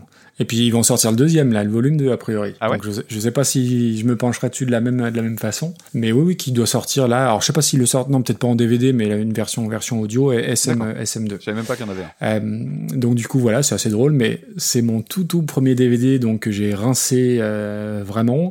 D'ailleurs Ennio Morricone qui est mort il y a pas très longtemps, moi je l'ai d'abord entendu sur SNM que, pareil, que dans les pareil. musiques de films. Elle me faisait Euh. pleurer cette version. je, la, je la trouvais, et encore aujourd'hui, je trouve Ah que ouais, c'est le meilleur mar- enregistrement de cette chanson. Non, c'est vraiment, c'est une, c'est une merveille. Tellement bien. Et donc pour revenir sur euh, Metallica et, et sur Nothing Else Matter, alors l'année 91, tu en parlais, et la rentrée, enfin la fin d'été 91, c'est quand même assez fou. Le 13 août, donc il y a le Black Album qui sort. Et il y a Guns aussi. Euh, alors Guns, ah tu vois, j'ai même pas noté Guns. Le 27 août, il y a le premier album de Pearl Jam, Ten. Et le 24 septembre, et euh, ça c'est un, un- un coup du sort qui est assez dingue, sortent le même jour Nevermind de Nirvana et Blood Sugar Sex Magic des Red Hot Chili Peppers. Donc imaginez cette rentrée de fou entre mi-août et fin septembre, c'est complètement hallucinant. Bref. Ouais, et le Euh, Guns, euh, le Use Your Illusion 1, il est sorti le 17 septembre. C'est incroyable. Ah ouais, putain, c'est un truc de fou. C'est un truc de fou. Compa- comparativement à maintenant, euh, J'aime pas dire ça, mais c'était mieux avant. Bref, bon, j'ai déjà parlé plein de fois de Metallica dans d'autres épisodes, donc gros respect pour James Hetfield et puis pour Jason Newsted, qu'on n'entend pas assez sur le SNM. Je pense qu'ils l'ont bien bridé euh, au mixage aussi. Bref, c'est le meilleur line-up du groupe, on l'a déjà dit. Et oui, ça a remis au goût du jour la, mode des power ballads. Alors je pense qu'il y avait, euh, et puis ça me fait euh, l'occasion de faire un coucou à Draven. Je pense que Aerosmith avait peut-être un temps d'avance aussi là-dessus et qui était bien spécialiste des, power ballades qui déchirent. Et tout comme toi, Nothing Else Matters, c'est une chanson que j'adore, qui est dans mon panthéon personnel. Je suis très content parce que j'arrive à, à faire l'intro euh, assez facilement à la guitare. Forcément, c'est que des cordes à vide. Euh, le reste, le reste, on oublie. Ouais. Euh, j'ai jamais cessé de l'écouter. Euh, Il y, a, y a tout qui va bien, il y a tout que j'aime, sauf le jeu de Lars Ulrich, mais ça c'est une évidence. Et du coup, alors ce qui est drôle, c'est que la proposition vient de Ben, qu'on remercie. Et Ben, c'est quelqu'un qui regarde les, les vidéos de reconversion, notamment sur YouTube. Comme quoi, je je fais pas ça pour rien. Il y a quand même des gens qui regardent des épisodes de podcast sur YouTube, donc ça, ça me permet de le remercier et de le remercier pour Nothing Else Matters. Pour la reprise Apocalyptica, donc bah écoute, euh, leur premier album, il sort en 96, je crois, euh, là où ils reprennent justement des chansons de Metallica. Alors il n'y a pas Nothing Else Matters dessus, mais j'avais acheté l'album parce que c'était ma période Metallica. C'était aussi la période où j'écoutais du métal qui se mélangeait avec du classique, tous les Symphony X, les Savatage, ce genre de trucs. Bah, j'écoutais beaucoup ça et je trouvais ça fun. Et au final, c'est un des disques que j'ai le moins écouté de toute ma discothèque parce que c'est chiant. Franchement, alors c'est certainement très sympa en live visuellement parce que t'as un vrai décalage. Alors je crois qu'ils ont fait plusieurs fois le Hellfest. T'as un vrai décalage euh, avec les groupes, euh, avec des instruments habituels. Mhm. Donc eux, euh, vraiment euh, penchés euh, sur leur violoncelle. Après, je pense que c'est la plus convenue. Effectivement, des morceaux comme Creeping Death ou Master of Puppets, il y a, peut-être un peu plus de nuances dans, dans le jeu d'Apocalyptica. Et puis, euh, de la même façon que j'aime pas les, les reprises à la guitare en finger picking, euh, je l'ai déjà dit plein de fois, mais faire, les, faire la voix euh, avec un instrument, j'aime pas ça. Faire les instruments à la bouche, j'aime pas ça. Donc, euh, puis ça a un côté très sombre, très solennel. Moi, tu vois, je verrais bien ça en, en BO d'un film de Michael Haneke, tu vois, un truc bien glauque. Oh là, c'est d'un ennui, mais vraiment, je me suis mis un coup de pied au cul pour euh, écouter la chanson en plein, parce que c'est long et il se passe pas grand chose, quoi. Ok, donc c'est une chanson euh, pas ouf. Pas ouf. Alors, c'est sans doute pas, pas simple euh, techniquement, hein, mais putain, qu'est-ce qu'on s'emmerde, franchement. hein. Ouais, bah, alors qu'il y a du potentiel dans d'autres reprises. hein. Moi, quand j'ai vu passer Apocalyptica, je me suis dit, mince, c'est dommage qu'on traite cette chanson-là parce que bah, j'ai cité celle que j'aimais bien. Mais euh, oui, il y a- d'autres reprises qui sont plus réussies. Bah, celle où il y a plus de patates, en fait, déjà. Quand ils utilisent la distorsion sur leur, sur leur, sur leur violoncelle, ça marche mieux. De la même façon que bah, Nothing Else Matters entre la version sur le Black Album et la version sur le, sur le live, elle, elle est pas très très différente parce que t'as déjà toute une orchestration. Et là, la version d'Apocalyptica, ouais, quand t'as compris le truc, franchement, tu t'ennuies quoi. Mm, mm, carrément. Donc après, il y a rien de honteux, il y a rien de, de malaisant, de quoi que ce soit, hein, mais euh, ouais, encéphalogramme plat, il se passe pas grand chose. Encéphalogramme plat, moi, ça m'évoque euh, Where is my mind, euh, Oops, I did it again. euh, Ouais, genre de truc. ouais, alors attends, c'est on ça est fait à- 63, 64. Ah ouais, ok. Ouais, ouais, écoute, euh, moi dans ces eaux-là, euh, Ah, il y a Max Rabeux. Au-dessus ou en dessous de Max Rabeux ouais, bah toi t'as de l'affect, euh, on, on sait pas trop pourquoi pour lui. Moi, je préfère Max Rabeux. Non, non, mais après, c'est ouais, c'est dans ces eaux-là. Franchement, c'est toi qui vas décider où est-ce qu'on le place, mais dans ce coin-là. quoi. Ouais, non, bah écoute, si tu veux euh, mettre Max Rabeux avant, euh, mets- mets-la mets-la donc entre Max Rabeux et Maria Carré. C'est ça. Donc ça nous fait une euh, 68e place. Et bah très bien. Bah donc tu vas pouvoir nous dévoiler ton pins. Alors mon pins, euh, du coup, alors c'est drôle parce que je pense qu'on pourrait inaugurer une nouvelle catégorie, euh, même joueur joue encore, et je crois que c'est la première fois qu'on a un artiste euh, reprenant une chanson qui revient une deuxième fois, et on va d'abord remercier Élisée pour nous en avoir parlé, et ça va permettre de reparler de la fantastique Anne Pierlet, souvenez-vous sa version absolument désastreuse de Il est 5 heures Paris s'éveille, et donc là, qui a repris en 2013 une chanson bah, très connue de Tok Tok qui s'appelle Such a Shame.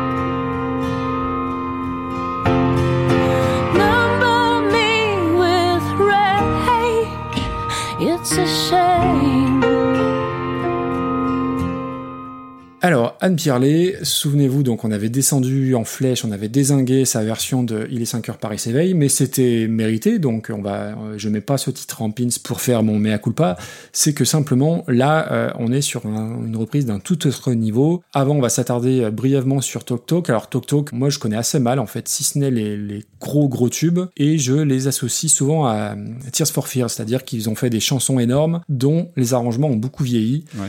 Et la chanson Such a Shame, elle a quand même beaucoup vieilli au niveau de la prod. Alors la chanson a été un carton, euh, je crois, instantanément. Et ce qui est drôle, c'est que l'intro, euh, les deux premières secondes, il y a un espèce de bruit de, de crissement de pneus. Oui. Et c'est quasiment les mêmes que euh, les deux premières secondes de I Feel You de Dépêche Mode. Enfin, Ah, quand mais j'ai oui. lancé la playlist, je me suis dit putain, mais c'est I Feel You, c'est Dépêche Mode. Et pas du tout, et c'est le, même bruitage en fait. Ah mais trop, mais c'est marrant que tu le dises. Je cherchais, en fait quand je l'ai entendu, je me suis dit mais ça me dit quelque chose ce truc. Je, je l'avais l'impression de me Eh ben, planter voilà. le morceau, mais j'étais pas capable de remettre le doigt dessus. Pas du tout. Ah, trop fort. Donc euh, après, bah, la- la chanson, elle est très bonne, mais ça a quand même. euh, Enfin, déjà la voix, il a une voix euh, très chevrotante. hein. Il y, a, il y a des gros synthés derrière. C'est quand même un peu un peu compliqué. Alors c'est un groupe que je connais pas assez et je crois qu'ils ont fait un. Donc l'album date de 84 et ils ont fait un album qui est apparemment une référence qui est sorti en 91. Donc ça fait des mois où je me dis faut que je l'écoute. L'album s'appelle Laughing Stock et je crois que c'est les euh, Germain et Bouli du bruit qui en avaient parlé dans leur hors série. Ils en avaient parlé en, en vraiment en bien. Donc faut que je me penche sur cet album là. La chanson de Tok Tok, bon, j'imagine que les auditrices et les auditeurs la, la connaissent. C'est bien, sans plus, sauf que le fait qu'elle soit reprise de cette façon par Anne Pierlet bah, te fait rappeler que c'est une chanson qui est absolument magnifique. Et autant Anne Pierlet, euh, c'était une catastrophe hein, sur la version de Dutron, là c'est fantastique, c'est d'une beauté hallucinante. Alors, beaucoup nous l'ont réclamé, je pense notamment à Prof Oz qui nous avait proposé euh, Il est 5 heures Paris s'éveille, donc euh, du coup j'ai une pensée pour lui, on va pouvoir euh, rehausser Anne Pierlet. L'intro piano-voix, c'est d'une subtilité euh, aux antipodes de ce qu'elle nous proposait sur la version de Dutron, rien à voir avec euh, cette bouse-là. Les arrangements sont sobres, il y a des petites percussions que tu distingues à peine. Au milieu, le petit piano qui reprend la mélodie principale, mais euh, c'est du miel. Et, alors, je sais pas si ça te l'a fait, mais moi j'avais constamment la peur que ça parte en couille à un moment donné quand tu, quand tu te souviens de la chanson de, de la version de J'avais Dutron. avec un l'eau froide. Et pas du tout. Alors tu vois, ce qui est drôle, c'est que alors, ça va être très immodeste hein, ce que je veux dire, mais je suis un tueur au blind test, mais j'aurais jamais pensé que c'était la même chanteuse. Comment elle passe d'une Vanessa Paradis euh, cocaïnée sur la version du tronc à une sorte de Kate Bush plutôt sobre là-dessus? Le pont au piano, euh, oui j'ai oublié de dire, le pont au piano c'est magnifique, c'est, tu vois ça fait partie de ces chansons, c'est la dernière que j'ai préparée, puisque c'était la dixième dans notre liste, et je l'ai eu en tête pendant deux jours, et à la fois sa version, et à la fois le thème principal par Tok Tok, et euh, c'est magnifique, et ça fait partie de ces reprises que je trouve très très très nettement au-dessus de l'original, parce qu'elle elle véhicule la même émotion, mais c'est beaucoup plus moderne, et c'est juste presque un petit piano-voix et elle a une voix en plus euh, alors que j'avais pas repéré euh, sur le premier morceau elle a une voix un peu une tessiture proche de la chanteuse des Kills euh, Alison Moshart que j'aime beaucoup. Et euh, je, je sais pas possible que ça soit la même personne qui ait sorti ces deux chansons là et en plus j'ai gratté un peu j'ai écouté l'album euh, Strange Ways donc d'Anne Pierlet et ben c'est vachement bien quoi. C'est vraiment vraiment vraiment vachement bien. Et euh, vu comme on l'a désingué la dernière fois je trouvais ça cool de la mettre en pins. Je parle même pas du, classement on verra ça ensemble mais je trouve ça formidable, formidable, formidable. Eh voilà, ben. rien que ça, Mais quelle réhabilitation, c'est beau. n'est-ce pas? Mais je suis curieux de, de savoir ce que tu en as pensé, du coup. Bon, T'as peut-être une petite idée par rapport à ce que j'ai pu dire au cours de cet épisode-là. hein. Oui, oui, remarque, on avait parlé. ouais. Alors, titre culte, euh, le morceau euh, Such a Shame. Alors, pour son refrain qui est un peu dramatique, c'est assez marrant de, de voir, ça rejoint ces morceaux des années 80 qui arrivaient à faire des trucs dansants avec des trucs qui sont pas si funky que ça, en fait. C'est un truc bizarre Mhm. qu'on retrouvait surtout dans cette époque-là. Le clip euh, est très connu aussi pour le, le gros facecam du, du chanteur et qui a été, Ah, le pour moi, l'occasion d'un gros fou rire de quand j'étais petit. À savoir, ça parlera à ceux de ma génération, les tubes du grenier de Michael Youn dans euh, le Morning Live Oh bordel. parce qu'il l'avait fait en tube du grenier. Alors je sais pas si tu connais cette séquence. Si, si, bien sûr. Ah ben oui, je m'en souviens très La bien. hein. séquence du tube du grenier, c'était, ouais. je crois, une des meilleures trouvailles de cette émission. Où il se déguisait et t'avais le, le clip Oui. en fond et il se déguisait, c'est ça C'est ça. Et il se déguisait avec les trucs. euh, Le À but, c'était de faire le moins cher et le plus simple possible. Et c'était hilarant. Si vous ne connaissez pas le tube du grenier, et surtout si vous n'aimez pas Michael C'était- Youn, il était drôle je à vous invite à regarder ça. Parce que les séquences du tube du grenier euh, sont sur YouTube et, c'est- génial. Il y, a des, versions qui sont complètement dingos. Et celle-là, elle, fait partie du milieu du panier, mais c'est quand même sympa. Bref, euh, et je me demande même si c'est pas une des premières fois où j'ai entendu la chanson en question, ou du moins une des premières fois où elle m'a interpellé, puisqu'elle était quand même mise en valeur d'une certaine manière. Ça fait partie des, des morceaux des années 80 qui ont vieilli, certes, mais qui ont pas si mal vieilli, qui sont encore écoutables, qui ont une espèce de petite patine. Enfin, à mon sens, c'est quelque chose que j'aime plutôt bien. À un détail près, il y a une fin super bizarre avec une répétition euh, percu plus synthé qui dure Mhm. super longtemps. Enfin, tout comme l'intro d'ailleurs euh, de la version CD où le, le, le truc d'introduction il dure 40 secondes. C'est interminable. Oui, c'est vrai. C'est assez bizarre. euh, cette construction-là, je me suis vraiment pas expliqué. Et pour la version d'Anne Pierlet, je vais lire ce que j'ai écrit, ce sera plus simple. Ça tient en très peu de mots en fait. J'ai écrit piano plus acoustique plus voix. Pas la reprise la plus inventive qui soit, mais idée sympa. Alors notamment c'est la rupture à la toute fin du refrain que je trouve assez chouette dans son chant. Ouais. C'est pas ouf, mais ça réhabilite Anne Pierlet. C'est-à-dire que Ah ouais, t'es dur quand même. hein. comme je l'ai dit au fur et à mesure de cet épisode-là, c'est pas du tout le, le piano-voix, c'est pas quelque chose qui me parle. Je vois pourquoi tu trouves que le chant est, est chouette. Moi, je trouve qu'il y a quand même des moments où les ficelles sont un peu grosses. C'est pas le morceau qui m'a le plus plu. Par contre, clairement, ça montre une autre facette de sa carrière. qui- Mais je pense que c'est aussi pour ça, oui. Donc, si ça tenait qu'à moi, j'ai une espèce de, de tendance à me dire un peu discrimination positive, si tu veux, genre, donc il faut faire remonter Anne Pierlet. Tu vois, ça me semble assez évident. C'est ok, donc maintenant on va pouvoir lui rendre justice et la placer logiquement. donc il y a- il y, a une idée de la pousser vers le haut. Et en même temps, force est de constater que c'est pas une reprise que je trouve dingo du tout. Et donc du coup, j'ai pas envie que ça aille méga haut non plus, quoi. D'accord. Par contre, euh, on est très très loin de ce qu'on avait pu dire qui était un peu dur. Même d'ailleurs, euh, en y repensant un, peu a posteriori, on a, on a découvert des trucs bien pires après. Ce qui fait que je me dis oui. non, non, euh, j'ai réécouté, c'est inaudible. Non, non, mais c'est- je suis, je toujours d'accord. Je suis toujours d'accord sur ce qu'on a dit. euh, J'enlèverai rien de ce qu'on a dit. Mais euh, les, je repense à l'instrumental notamment, et il y a des trucs qui sont Mm. quand même euh, bien moins inspirés, euh, qui sont au-dessus, euh, voilà. Mais par contre, je, je regarde le classement là, j'ai sous les yeux. Elle est 80 euh, sur 87. Euh, ouais, il y a quand même des morceaux qui sont passés en dessous et il y en aura d'autres. hein. Oui, oui, complètement. Mais là, oui, on peut la remonter. Mais, quoi. euh, alors après, évidemment, je pense que s'il n'y avait pas eu la version de, de Jacques Dutronc avant, je pense que j'aurais eu peut-être moins de choses à en dire quelque Oui. part. Et donc, tu as, peut-être un côté euh, un peu comme moi tout à l'heure avec une espèce de surréaction, enfin, une, une comparaison qui est un peu forte. Peut-être, peut-être. Comme j'ai vu avec Jacques Brel, par exemple. Un affect, quoi. Donc après, moi, je vois ça. Putain, ouais, c'est pas évident Bah ouais, ça ça pour le coup. Alors, elle aura un delta différentiel qui est gigantesque hein, de- entre la 80e et là, euh, et là, et là, et là. Écoute, pour moi, c'est dans les 30e, quoi. 30e, il y a Creep, ouais. Euh, Pour moi, c'est au-dessus de Creep. Ouais, c'est même largement au-dessus. Ah ouais, largement au-dessus, tu dis Ouais. Tra. Moi, tu vois, je vois euh, William Scheller avec Barbara. et ben moi, je la vois. je- Et ben, je la vois au-dessus de Muse. Au-dessus de Muse. Ouais, donc ça nous fait euh, 27e. Ça arrive haut quand même. Écoute, je te la laisse. C'est vraiment le genre de musique qui me parle pas. Je te rappelle que t'as défendu Avril Lavigne pendant 27 minutes. Ouais, mais tu me l'as descendu, donc c'est pas juste. Après, les personnes qui nous écoutent jugeront, hein, mais voilà.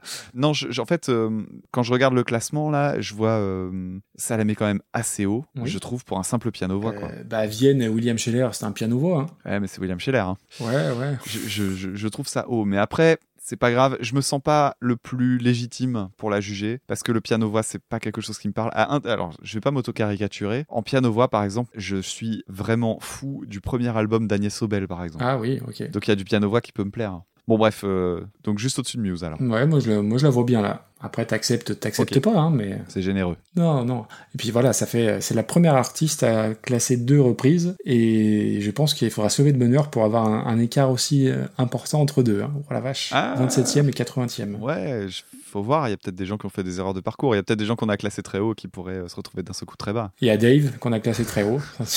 Euh, je sais pas ce que ce que j'ai fait pour classer classer ça à la 20, euh, 20e place, bordel. Bah, c'est bien, t'as trouvé ta revanche avec Avril Lavigne. Non, non, c'est pas suffisant là. Bon, attends, on fait un petit point là sur l'épisode d'aujourd'hui. Donc, euh, la, la plus grosse entrée, c'est une belle entrée quand même. C'est du reggae. New York, euh, donc un Africain à Paris euh, par Tiken Jaffa Coli. Incroyable. Et ouais, qui est. Franchement, c'est pas une place volée du tout. C'est une très belle place. Non, non, c'est cool. Et je pense même qu'elle a un bon potentiel pour rester dans ce premier tiers pendant assez longtemps. Elle servira souvent, à mon avis, de, de référence, tu sais, pour savoir, Mm. ah tiens, est-ce qu'on place au-dessus ou en dessous d'eux? Il y a moyen que ça devienne une- un, nouveau, un nouveau jalon, en fait. C'est pas une raison pour nous envoyer 250 titres de Non, reggae. on en hein. a déjà. Je vous annonce tout de suite. Hein. on en a déjà, c'est bon. Euh, bah du coup, c'est peut-être le, le- le moment de pour faire un point rapide sur euh, les, les écoutes et tout ça, parce que franchement, on est méga gâtés. On a eu euh, ces derniers jours des retours sur les réseaux sociaux de, de dingue. On a eu des mèmes. Alors ça, Oui. ça m'a fait rire. on a eu des, des personnes qui ont fait des, qui ont remanipulé des mèmes sur nous. Alors notamment, il y avait celui avec le gars qui se retourne dans la rue là, qui est un mème particulièrement sexiste. hein, D'ailleurs, je sais pas si vous avez déjà fait attention. Oui, Et complètement. euh, il y avait celui aussi avec euh, tiré de c'est Predator, je crois, avec le bras de Schwarzenegger et celui ah de oui, Carl oui. Weathers. oui, oui, exact. Euh, voilà, c'était marrant. Et puis on a eu euh, Julien Baldacchino encore une fois qui avait dit qu'il adorait notre série et que ça l'accompagnait pour cet été. Voilà, c'est super plaisant. Et euh, il y, a- il y a même des gens qui nous ont écoutés en couple, en famille, en rentrant des vacances. oui. Donc ça, c'est quand même toujours, euh, c'est quand même toujours assez dingue. Pff, ouais, ouais, ça, des personnes qui ont des listes de 200 podcasts qui disent euh, on met directement euh, les. Enfin, franchement, euh, qu'est-ce que je suis flatté quand Ah je dis non, ça, non, quoi. c'est extraordinaire. C'est trop bien. Et alors, tu vois, je viens de mater la, la liste et j'ai vu que tu en avais rajouté. J'avais pas vu tous ceux que tu avais rajoutés là. Oh, bordel. Et encore, j'en ai encore, j'ai encore quelques mails auxquels j'ai pas répondu parce que j'ai pas pris le temps de le faire aujourd'hui, mais j'ai encore une bonne dizaine de morceaux à ajouter là. On a 98 titres à traiter encore. C'est vrai que j'avais pas regardé les numéros, mais en enlevant ceux d'aujourd'hui, euh, plus ceux que rajouter un derrière, de euh, on va malade. arriver à 400. Oh la vache. Et puis il y a du lourd hein, qui arrive. hein. Ouais. Ah non, non, c'est top, c'est top. Ce qui est bien, c'est de voir que euh, dans les mails, je, je continue de répondre. Bravo, t'as réussi à n'enfiler aucune qu'on avait. C'est ça. Ça devient compliqué, Mais il y a énormément de chansons dont j'avais absolument pas connaissance et ça c'est cool aussi, ça donne envie d'aller mettre le nez dans les listes, hein. franchement. euh, Et cool. tu vois, Ouais, moi je me suis même, je me suis même mis de côté l'album d'Anne Pierlet dont je parlais tout à l'heure. C'est pour te dire à quel point. Ah. Non, non, mais pour, pour, pour de vrai. hein. Ah non, c'est top, c'est top. Donc on va essayer de, bah, de poursuivre le, le rythme d'un tous les 15 jours. Alors après, euh, c'est plus pour toi que je dis ça dans le sens où c'est toi qui te coltine le montage. Donc, euh, mais bon, on va essayer de, de, de garder euh, ce rythme-là. Ouais, ouais, ouais, on va essayer de. On va continuer avec un épisode tous les 15 jours. Peut-être qu'à la rentrée de septembre, il y aura un moment où ça devra se décaler euh, à cause de la rentrée, hein, tout simplement. Ça dépendra des, des conditions de, de la reprise de mon côté. Ouais. Mais sinon, là, j'ai la chance de pouvoir partir en vacances dans pas longtemps, mais on va enregistrer à l'avance histoire de continuer de nourrir tout ça. Parce que bon, bah, c'est con, mais euh, tu vois, moi, je prends, je prends beaucoup de plaisir à enregistrer, je prends beaucoup de plaisir à, regarder les listes, à rajouter, à remplir des mails, à répondre sur les réseaux sociaux. Enfin, c'est une super aventure, quoi. C'est trop cool. Après, les gens qui font pas du podcast, ça rentre pas forcément compte, mais euh, c'est vrai que ça prend du temps parce que euh, on bosse quand même pas mal euh, les morceaux. C'est colossal. Euh, toi, ça te prend énormément de temps par rapport au montage, hein, puisque des émissions de 2h30, euh, ça, ça te prend combien de temps pour monter une émission de 2h30, Damien?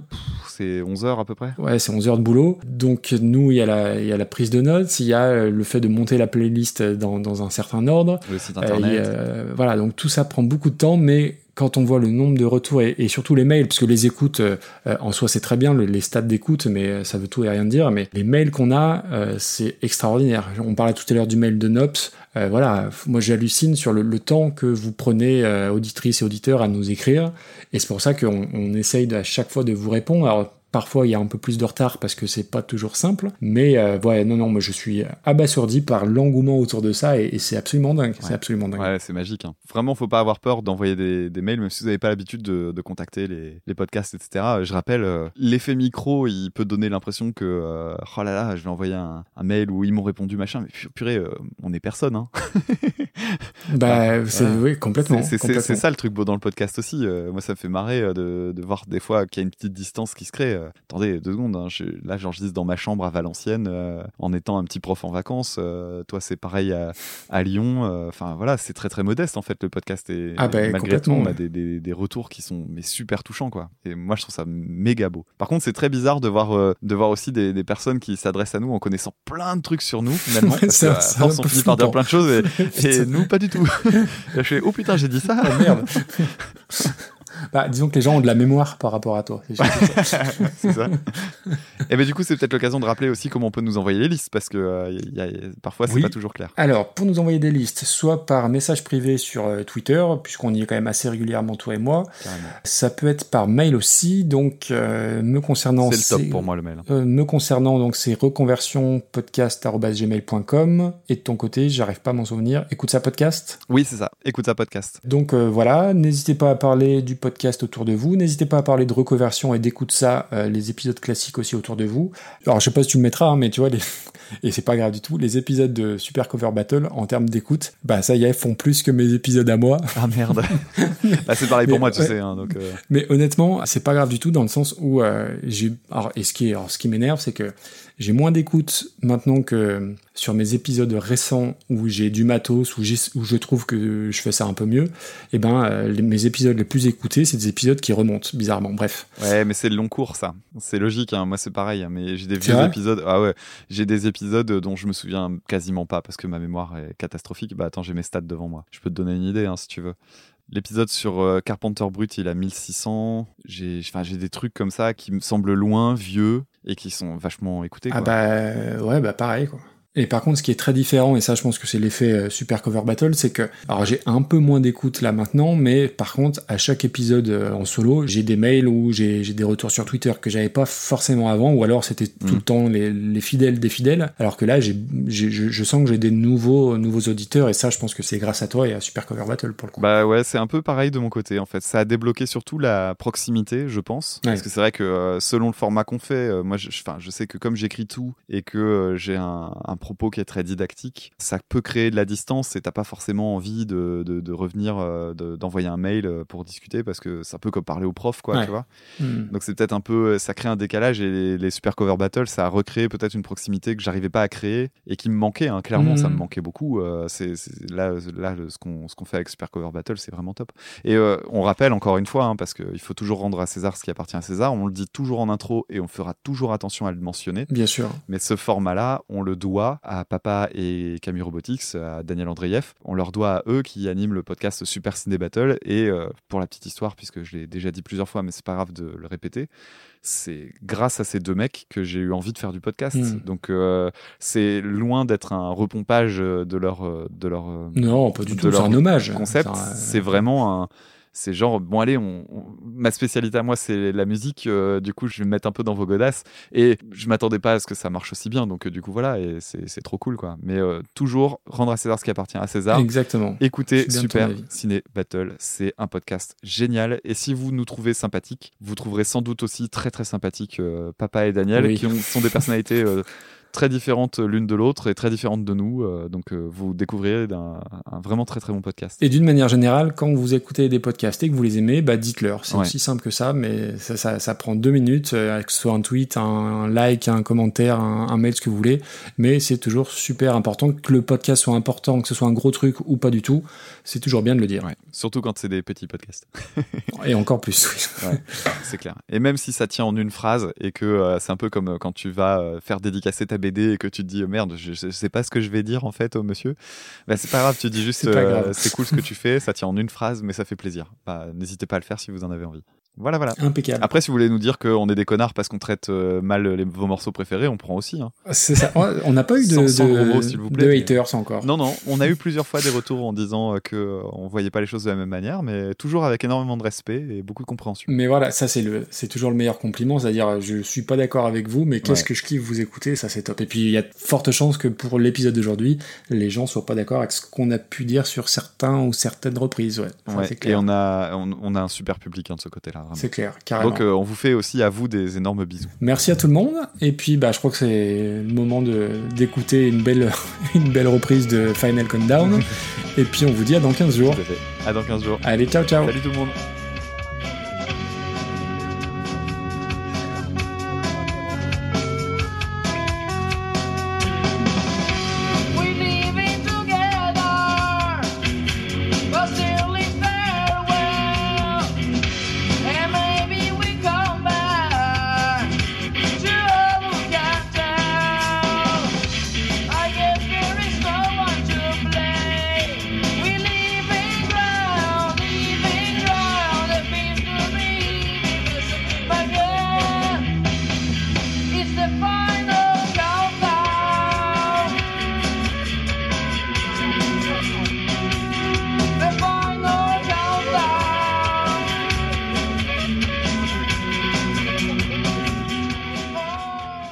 Euh, je, te, je- ah, je te laisse faire ou, tu, ou je prends Euh, non, c'est ton truc les Ah règles. d'accord, ok. tu, tu le fais bien.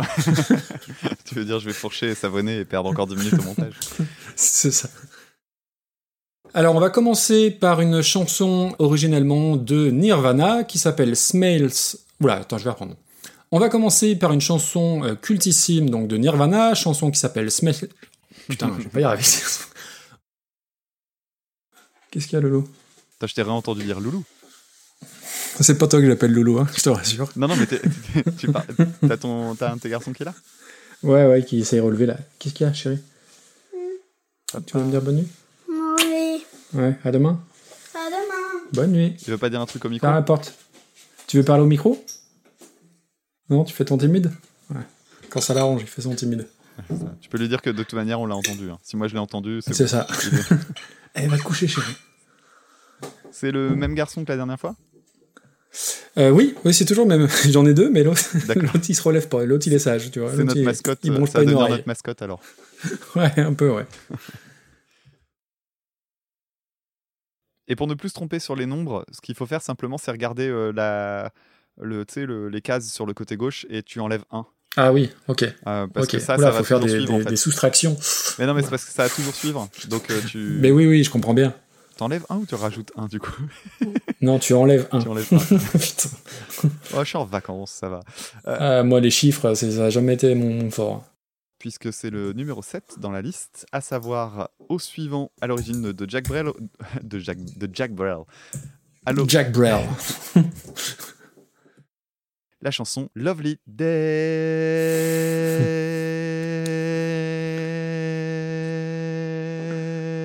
Allez, on continue, on continue. Je pourrais le faire pendant 20 secondes. voilà. Je le ferai en fade out. Je le mettrai en bloopers, euh, la, la version complète. Très bien. Et celle-ci, elle a un fade out en plus. Et on avait remercié. euh, Qui est-ce qui nous l'avait proposé? Aline, moi je, moi, je l'ai remercié, toi, je sais pas, mais moi, oui. Mais je remercie plus personne, moi, sinon j'ai peur de vexer. Je sais que je l'ai pas fait pour les premiers. Ouais, t'as raison. Donc je suis désolé. Donc pour les personnes qui écoutent jusqu'au bêtisier, euh, en fait, je fais des bisous à tout le monde. hein. Ça va, ça va de soi. Tout à C'est fait. toujours pas ton pins. C'est toujours pas mon pins. Ah, Ah, il reste plus beaucoup derrière. hein.